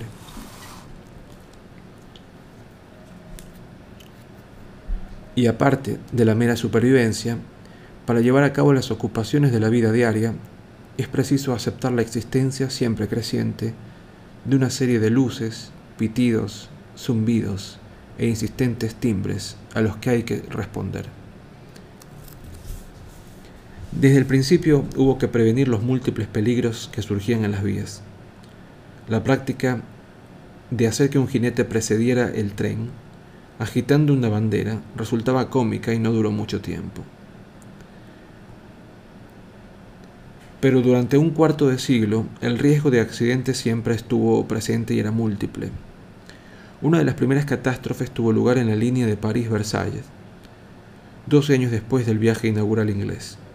El impacto del accidente y su carácter fatal se vieron redoblados por el hecho de que a los viajeros se les hubiera encerrado en los vagones por seguridad. Cuando el eje trasero de la primera locomotora de las dos que hacían el trayecto se rompió, y el impulso amontonó la segunda junto a los coches traseros. Se desató un incendio que convirtió a los muertos y heridos, más de 50, en una pira funeraria. El cierre de los coches, que se practicó durante muchos años en la Europa continental y para el que Sidney Smith tuvo mordaces comentarios mientras duró en Inglaterra, pone de manifiesto la perturbación mental que produjo el hecho de que la humanidad se lanzara a través del espacio dentro de un cubículo. Como invención mecánica, el ferrocarril no se reduce a una máquina de vapor situada sobre una carretilla que tira de otra. Igual importancia tienen las ruedas con que rebaba, que automáticamente al seguir el raíl aportan la dirección, así como la disposición sobre el firme de los propios raíles, que se mantienen seguros y equidistantes bajo imponentes y periódicas tensiones. El poeta Tennyson, asustado y poco observador, desde el principio tuvo la impresión de que las ruedas del tren corrían sobre estrías, lo cual explica el verso que figura en su poema sobre el mundo que corre sin cesar, donde dice, en las tintineantes estrías del cambio. No mucho antes del trayecto inaugural, de Quincy había escrito uno de sus mejores ensayos, aquel en el que se ocupaba de El coche de correos inglés. En él alababa la mejora de las carreteras y los sólidos carruajes, los excelentes caballos y a los expertos cocheros. Todos ellos elementos que, unidos, proporcionaban el servicio postal más veloz de que se tenía constancia y causaban escalofríos a los pasajeros, sobre todo a los cuatro que viajaban en la parte superior, al correr a casi 15 kilómetros por hora. Para el correo también era necesaria la existencia de una red de posadas, con caballos listos para relevar a los que llegaban exhaustos. Pero organizar eso era fácil en comparación con lo que el ferrocarril pronto tuvo que instalar. En primer lugar, el cercado de las vías para impedir el paso de las personas y el ganado. Además, un sistema de señales que hiciera posible el funcionamiento de una sola vía, es decir, hacer que por cada una de ellas se desplazara un tren en distinta dirección a la de los demás. Por fortuna, ya se podía echar mano del telégrafo eléctrico gracias a SFB Morse y su código Morse. El sistema necesitaba de hombres que enviaran esos mensajes por cable y que los interpretaran, telegrafistas, y también precisaba jefes de estación, guardavías, inspectores, en fin, fogoneros y maquinistas. Para levantar barreras y poner faroles en los pasos a nivel, situar cabinas de señales y de cambio de agujas a corta distancia unas de otras, mejorar estas y otros complementos posteriores como el freno neumático, el circuito para raíles eléctricos, la construcción de coches de acero. Fueron precisos 75 años y muchos muertos, pero unos y otros hicieron del ferrocarril un logro humano casi perfecto.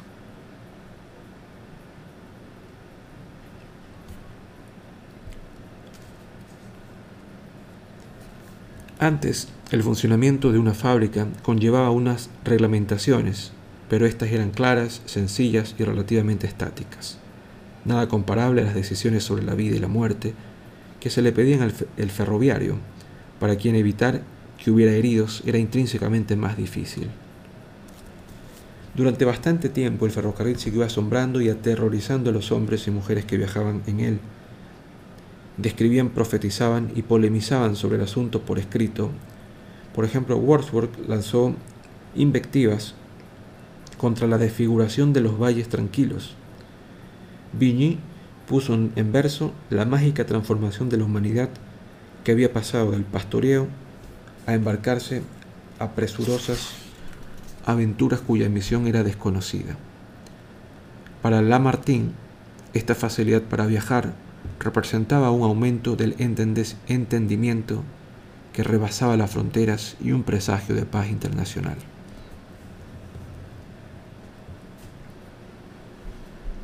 Dickens, con su acusado sentido del desastre, convertía las sensaciones del viajero en una visión de pesadilla que reprodujo en sus novelas en más de una ocasión. La gente corriente caía inevitablemente en el tópico. Lo creas o no, tomó el tren de las 8 hacia X. Llegué allí a las 12. Hice mis gestiones. Tomé el de las 2 para volver y estaba en casa a las 6. Lo sabemos porque Flaubert ridiculizó esta actitud en su diccionario de lugares comunes, añadiendo observaciones mordaces sobre otros tópicos. Para una mente filosófica, esta nueva maravilla solo produjo la triste reflexión de que desplazarse de un lugar a otro no aportaba nada desde el punto de vista intelectual o espiritual. Uno era igual de tonto o de bribón en los dos extremos del viaje, y las gestiones que se realizaban con más rapidez no hacían más que aumentar los dominios del materialismo. Naturalmente los hombres de negocios hicieron caso omiso de esta amarga valoración y construían carreteras en cuanto lograban el capital para hacerlo. En la década de 1840 Inglaterra sufrió la manía del ferrocarril. Se proyectaron docenas de líneas, se construyeron demasiadas y en consecuencia hubo fracasos, denuncias, una considerable destrucción del campo, reacciones airadas de las ciudades que no, tenía parada, que no tenían parada, el auge del comercio de carbón y de acero también, así como una constante mejora de las locomotoras, raíles balasto, vagones, frenos, señales y operaciones en las que se afanaban diseñadores rivales. En un país como en los Estados Unidos, el ferrocarril supuso una forma rápida de desarrollar sus espacios abiertos y recursos naturales. A pesar de las recientes opiniones revisionistas, el medio y lejano oeste no se, habría, no se habrían habitado ni habrían prosperado tan rápidamente si solo hubiera habido canales y correo a caballo, el Pony Express, como lo llamaban. El interior de Rusia se quedó atrasado por no tener avariciosos constructores de líneas férreas. En África y el lejano oriente los ferrocarriles occidentales dieron el pistoleazo de salida al nuevo imperialismo al llevar el comercio hacia el interior desde las concesiones de los puertos y los puestos de avanzadilla conseguidos en los siglos XV y XVI. El ferrocarril no comenzó ni completó la construcción de un solo mundo desde el punto de vista de las costumbres o el aspecto externo, pero sí dio su mayor impulso a la filtración de Occidente en otras partes del globo.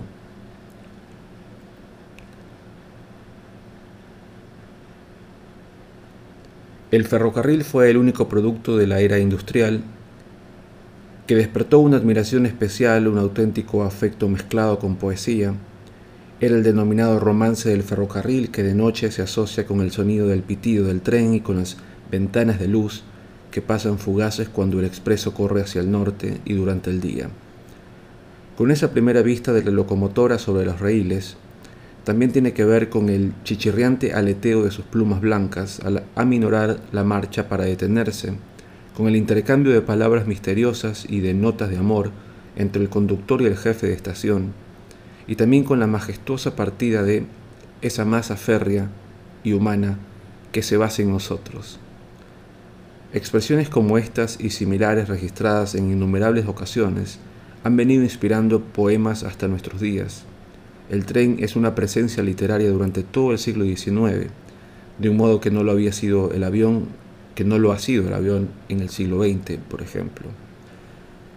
La bestia humana de Solá, el chico viajero de Hardy, y el hecho de que Ana Karenina eligiera suicidarse en las vías del tren son solo algunos de los muchos ejemplos que hay.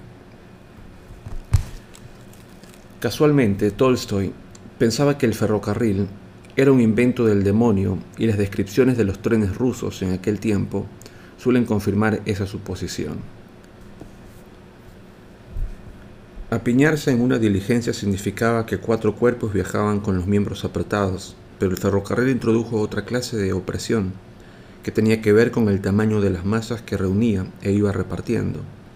El conocido cuadro de Fritz, la estación del tren, nos da una idea de esa nueva promiscuidad. Y como mostró Daumier en su pintura El vagón de tercera, era equivalente al entrepuente de los barcos o al reactor de finales del siglo XX.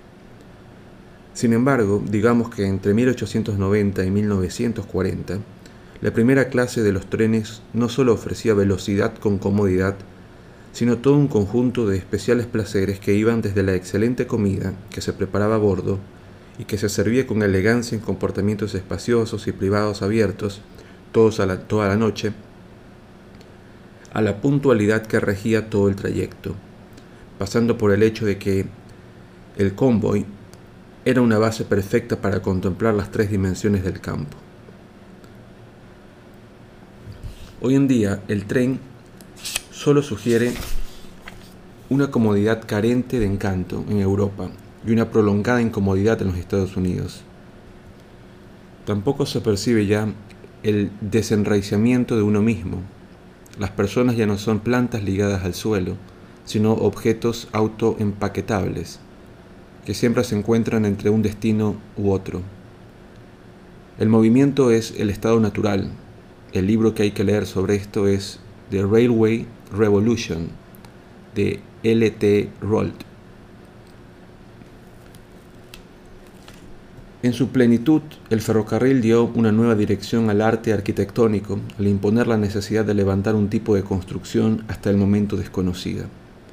La estación de tren urbana es una de estas construcciones. Las formas de combinar el hierro, el acero y el cristal no provenían de los libros de texto ni de las escuelas de bellas artes de París. La inventaron ingenieros que también habían descubierto nuevos métodos para diseñar los puentes necesarios para salvar los largos trechos de las vías férreas y soportar las pesadas cargas que transportaban. En todas estas obras eran funcionalistas, es decir, les gustaba mostrar la estructura más que ocultarla.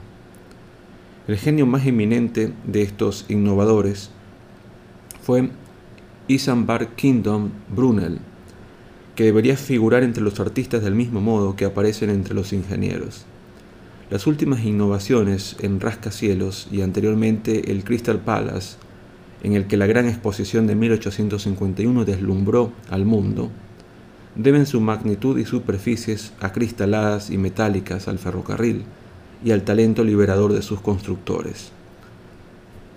libro que hay que leer al respecto es The Railway Station de Carol Mix. Hay otras tres consecuencias culturales producidas al comienzo de la historia del ferrocarril. La primera es el documento identificador, que interrumpió o irrumpió en el mundo en 1838 y que ahora es la acreditación universal de un cierto derecho. En forma de carnet de identidad, entrada de teatro, llave de habitación de hotel o tarjeta de crédito. La segunda es el tiempo artificial, antes del ferrocarril y de que todo el mundo comenzara a moverse de un sitio a otro, cada ciudad o pueblo tenía su propio sistema de cálculo horario, basado con mayor o menor precisión en el sol que desde arriba señala el mediodía. 80 kilómetros al este del sol, de mediodía, era más pronto y al oeste era más tarde. Esta pluralidad era incompatible con un horario de trenes. En consecuencia, había que unificar los horarios de amplios territorios según un criterio arbitrario, falso y antinatural, para todas aquellas zonas que, sin embargo, se ajustaban a un mismo meridiano. La resistencia a esta abstracción fue inesperadamente enérgica. En los Estados Unidos, para lograr un horario común, hizo falta que un cruzado recorriera un estado tras otro explicando el asunto. La tercera innovación más fácilmente aceptable fue la nueva afición a beber whisky, que primero caló en el populacho y después en las buenas familias. Este hábito llegó a una Inglaterra empapada de ginebra a través de los peones irlandeses que cavaban zanjas a mano para hacer diques y llevaban en volandas las carretillas de tierra. En inglés, el apodo de estos trabajadores, navis, que desde entonces se convirtió en sinónimo de trabajo penoso, es el diminutivo de navegante, ya que al principio estos trabajadores eran reclutados para construir canales y después se les redirigió hacia el transporte de maromas.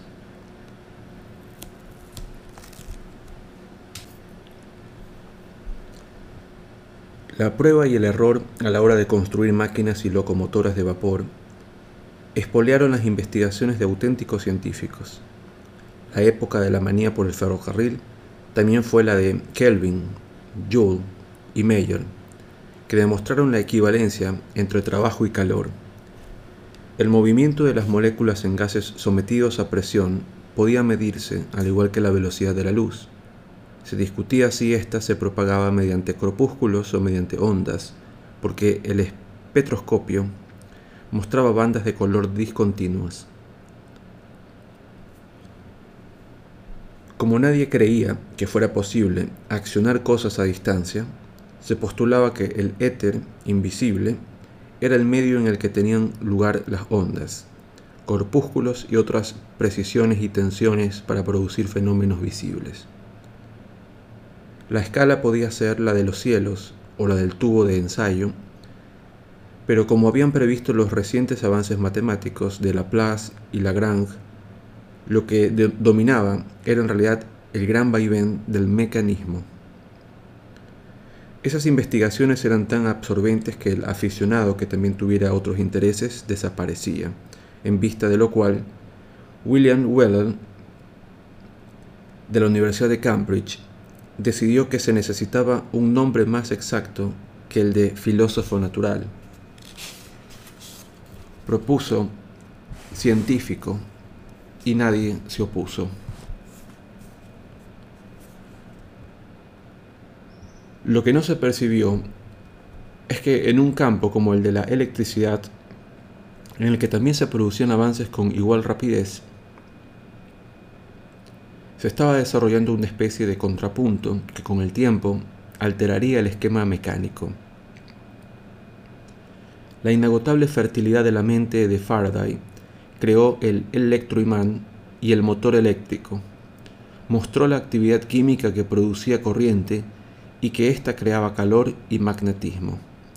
Talentos del mismo calibre, como Ampere, Oersted, Ohm o Henry, este de los Estados Unidos, hicieron descubrimientos esenciales para una ciencia cuya aplicación práctica también se dirigía al futuro, pero que en esa época ayudó a confirmar la gratificante generalización que cualquier clase de energía conservaba. Lo que es más, unas pueden transformarse en otras. Es cierto que el resultado de una conversión no era tan utilizable como la producción original, el vapor que ha impulsado una locomotora se disipa al terminar su trabajo y las moléculas que forman la condensación blanca de vapor de agua que observamos no están disponibles, pero ninguna se destruye.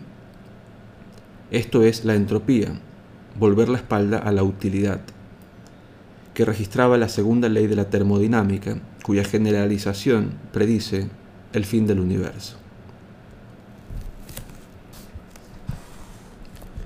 Entretanto, en biología, aparte de seguir ocupándose de la evolución, tanto el progreso de la química orgánica de la mano de Liebig y Pasteur,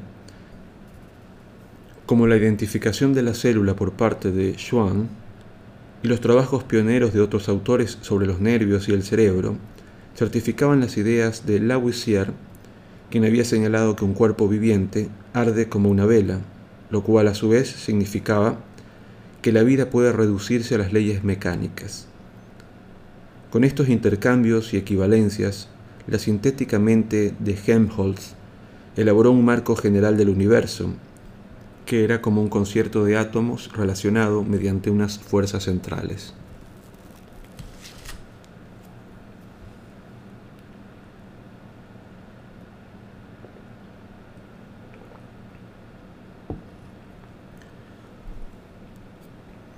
Al mismo tiempo que algunos compositores románticos confeccionaban los entretenimientos musicales más valorados de la época, combinando canciones, argumentos históricos y auténticos muebles en escena, en pocas palabras, hacían gran ópera, había otros románticos que creaban la orquesta completa. Esta puede definirse como una banda de unos 100 instrumentos distribuidos de forma equilibrada, es decir, por clases en ratios fijos, con el fin de que el volumen de sonido que se desea en cada momento no obscurezca los distintos tonos cromáticos. Esta agrupación constituía en sí misma un instrumento, la réplica a los colores tonales del órgano que procedían de sus muchos registros. Esta orquesta completa y el denominado órgano romántico eran productos semejantes de la nueva industria.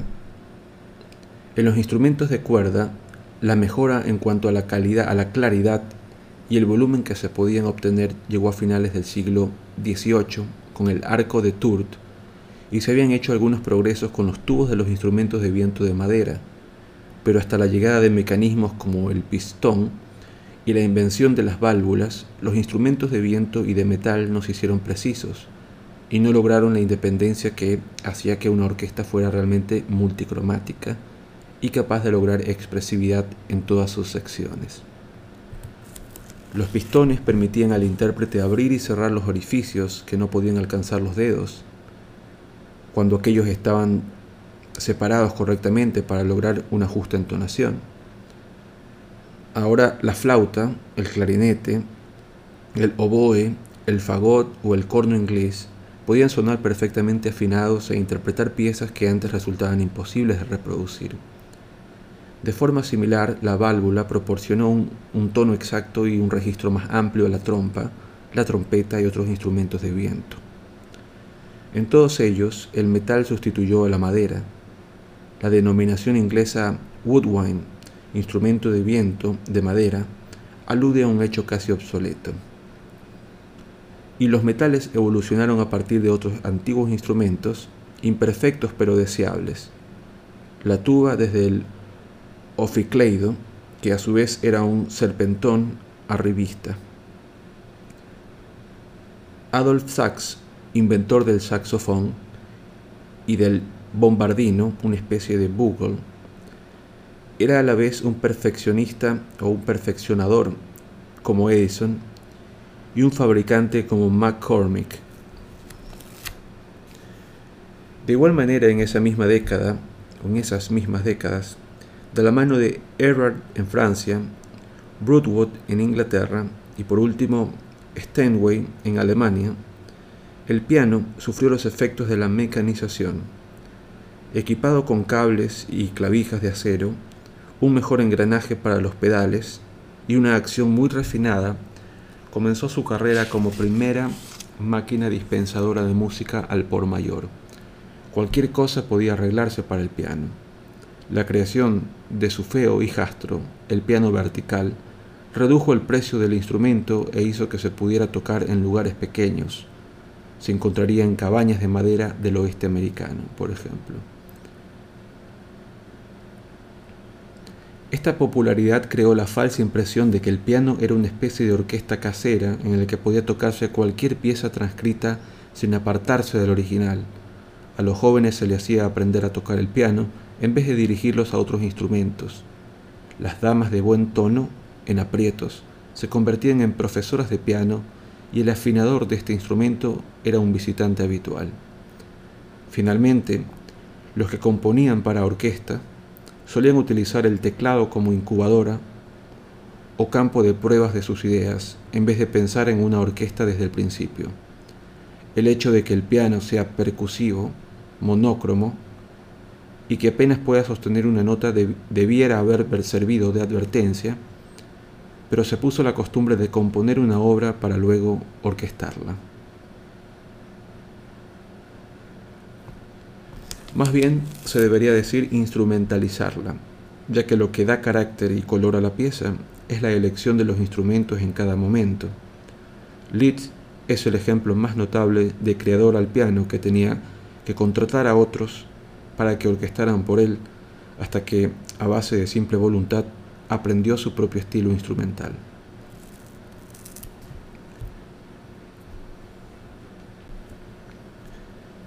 El reciente interés que se ha despertado por tocar música antigua con los instrumentos de cada época ha demostrado la importancia decisiva que tiene este asunto no solo en cuestiones dinámicas, sino también en las de significado. La ausencia de ciertos timbres y la presencia de otros influye en la fuerza y atmósfera de la pieza y rechaza la idea de que una nota es siempre una nota, independientemente de que se toque con un timbal o con una ocarina. En nuestra época, fruto de la sensación de que la pasión romántica está pasada de moda, también se ha producido una retirada de la orquesta del siglo XIX y un aumento de la popularidad de la música de cámara, en parte por razones económicas. Elementos como los líricos arrebatos de amor, las punzadas de melancolía, las tormentas de la rebelión contra el destino o el realismo de las pinturas naturalistas ya no se corresponden con nuestras ansiedades ni resentimientos. Al igual que hoy, no existe poesía que exprese emociones públicas, sino únicamente testimonios privados del individuo. La orquesta completa, cuyos antecedentes se sitúan en el celo colectivo de la Revolución Francesa, y en su bagaje surgido de la era industrial, es una pieza de museo, o más bien en sí misma el museo que guarda el repertorio que la convirtió en una creación única en el mundo. Beethoven, Berlioz, Schubert, Schumann, Mendelssohn, Liszt, Brahms, Tchaikovsky y sus descendientes que llegan hasta Strauss, Debussy, Bruckner, Mahler, Sibelius y Shostakovich son algunos ejemplos. Para el pensamiento oficial de las naciones occidentales, el año 1848 resulta significativo por muy diversas razones. Su 150 aniversario se conmemoró cuidadosamente en Francia y sus ecos llegaron a otras partes del continente. Se consideró que esa fecha distante señalaba el triunfo del liberalismo, el renacimiento de las instituciones democráticas y el despertar espontáneo de la solidaridad entre las clases trabajadoras. Si recordáramos con más intensidad, también nos remontaríamos a la abolición de la esclavitud en las posesiones francesas de ultramar y con el mismo fin a la primera edición del Libertador de William Lloyd Garrison en Boston, mientras que en Seneca Falls, Nueva York, una convención de mujeres aprobaba una declaración de derechos y sentimientos en demanda del voto. Hay acontecimientos concretos que recordar. A principios de 1848 estalló una revuelta armada en París que después de 18 años de reinado derribó la monarquía constitucional pero conservadora de Luis Felipe y de su primer ministro Guizot. Este no era un reaccionario, se había opuesto a la restauración borbónica y era un historiador de prestigio. Pero como austero protestante que recordaba que su padre había sido guillotinado durante las purgas internas de los revolucionarios, defendía el orden que para él en ese momento suponía no interferir en la marcha de las cosas. Durante unos seis años el aumento de la inquietud había sido evidente. La expansión de la depresión económica afligía a Europa, era la época del hambre en Irlanda e Inglaterra también había sufrido sus hambrientos 40. En Francia, la difícil situación de la industria y las malas cosechas producían graves infortunios. Los grupos reformistas organizaban banquetes de debate que en realidad eran manifestaciones contra el gobierno, mientras que en las asociaciones republicanas clandestinas extendían sus redes y propaganda. La prensa parisina proporcionaba una eficaz crítica escrita y gráfica. Cada semana las devastadoras litografías de Daumier caricaturizaban al rey y a sus acólitos, dándole a su cara forma de pera y presentando las actividades y tópicos de la clase media, más media, como algo lleno de oropeles e insulso. Después de unos días de combates y de la abdicación del rey, se proclamó la Segunda República Francesa. La primera se remontaba a 1792. Y el poeta orador Lamartine dirigía en la asamblea la oposición a Louis Blanc, líder de los partidos socialistas. Blanc formó el reconocimiento del derecho al trabajador y para aliviar a los desempleados fundó los talleres nacionales que proporcionaban trabajo preparado de dudosa utilidad, aunque sí prestaban asistencia a unas 100.000 personas. Sin embargo, se despertó la hostilidad entre liberales y socialistas, burgueses y obreros, entre aquellos que se conformaban con cambios meramente políticos y los que pedían reformas económicas para la clase trabajadora. Cuatro meses de provocación mutua terminaron en una segunda explosión armada que produjo las luchas callejeras más sangrientas que París nunca había presenciado. Se atajó la acción de los obreros y los vencedores al concederle un ejecutivo fuerte a la nueva constitución. Pusieron los cimientos de su destrucción en un futuro próximo.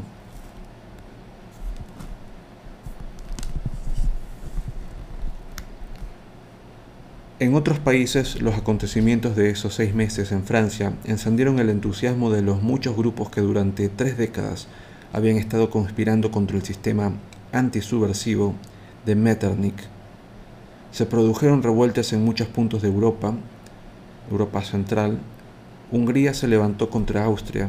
En Italia, Mazzini y sus seguidores proclamaron la República Romana.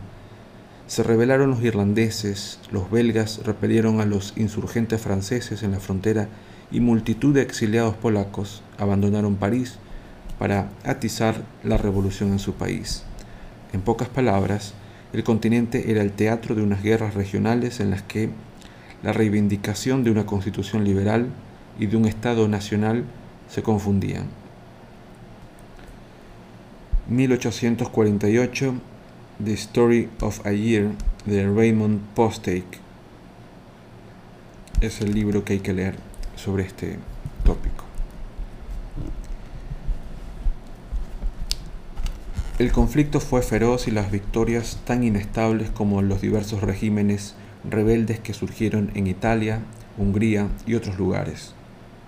Las masacres, ejecuciones, exilios forzosos, traiciones y, concesiones que nadie pretendía mantener, junto a la interrupción de las actividades culturales, llevaron una riada de refugiados hacia Londres, entre ellos Metternich, que escapó de Viena en un carro de ropa sucia. La antisubversión había llegado a su fin, pero los reyes y príncipes seguían luchando por sus prerrogativas. En Dresde, el joven Richard Wagner, al igual que algunos de sus compañeros músicos, acababa de librarse por poco de ser tiroteado. En París, tanto el comercio como la actividad artística se habían paralizado y la prensa estaba amordazada. A Berlioz y a otros muchos no les quedó más remedio que cruzar el Canal de la Mancha para ganarse la vida.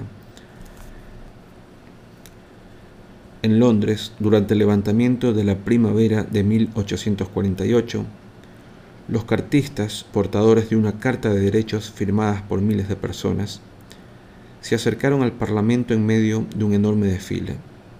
Los principales puntos que solicitaban eran el sufragio masculino, la votación secreta, la ausencia de condicionantes de propiedad para ejercer el voto y un salario para los parlamentarios. Se reclutó a policías especiales para evitar los disturbios y uno de ellos era el sobrino de Napoleón, Luis Napoleón Bonaparte, de quien el mundo pronto oiría hablar. Ni la manifestación ni sus peticiones tuvieron resultados y el cartismo se efumó.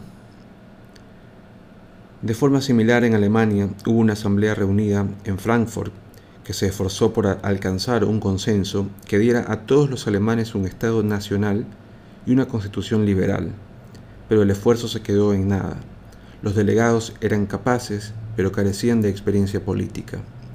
Su constitución atendía a demasiadas situaciones e intereses y más bien parecía un sistema filosófico que un programa de acción. Al mismo tiempo, un joven filósofo alemán exiliado en Londres, al que Heine había conocido en París y pensaba que era brillante, también estaba elaborando un plan para una sociedad futura era el doctor Karl Marx, un discípulo de Hegel y ya una figura marcada tanto en Alemania como en Francia por su temperamento revolucionario. Junto al hijo de un industrial de Manchester llamado Engels, Marx estaba redactando un manifiesto para la Liga Comunista. En él se combinaba el análisis de la sociedad industrial con un repaso a la historia europea y una lista de 10 reformas legislativas sobre cuestiones como los impuestos de la renta y de transmisiones, junto a una llamada a los trabajadores de todas partes del mundo para que se unieran y derrocaran el orden existente. En conjunto, el fermento de 1848 a 1850 y sus derramamientos de sangre que en Francia se prolongaron hasta 1852 no transmitían más que un mensaje, que las meras demandas liberales, es decir, las de carácter político y parlamentario, habían fracasado. No habían acabado con las monarquías y no habían logrado satisfacer a los pueblos alzados. De nuevo, Esto se debía a una falta de experiencia más que de inteligencia. Lamartine había señalado mucho antes a propósito de la poesía que será filosófica, política y social como los tiempos que la humanidad está a punto de vivir. Y en la Asamblea Republicana de 1848, Víctor Hugo tronó diciendo, sustituid las medidas políticas por políticas sociales. Dicho de otro modo, ocupaos del bienestar de cada individuo, porque la igualdad se ha convertido en la norma. Todas las generaciones del romanticismo literario habían estado comprometidas en Gash, y la mayoría de sus portavoces había escrito poemas y prosa para la causa liberal y la justicia social. Todos los que habían ideado utopías socialistas, todos los críticos del progreso mecánico, todos los disidentes de la economía clásica decían lo mismo. Esa transición, desde el pensamiento meramente político hasta el social, iba a ser la tarea de los 100 años siguientes. Entre tanto, se disfrazó de enigma por resolver. Concluimos este capítulo con una cita de Tocqueville sobre su discurso ante la Asamblea el 27 de enero de 1848. Fíjense en lo que está ocurriendo dentro de las clases trabajadoras. ¿Acaso no ven que sus pasiones han dejado de ser políticas para hacerse sociales? ¿Acaso no ven que hay ideas expandiéndose poco a poco, entre ellas, que no solo van a derribar ciertas leyes, sino que van a acabar con la sociedad misma? echando abajo los cimientos en los que descansa hoy en día.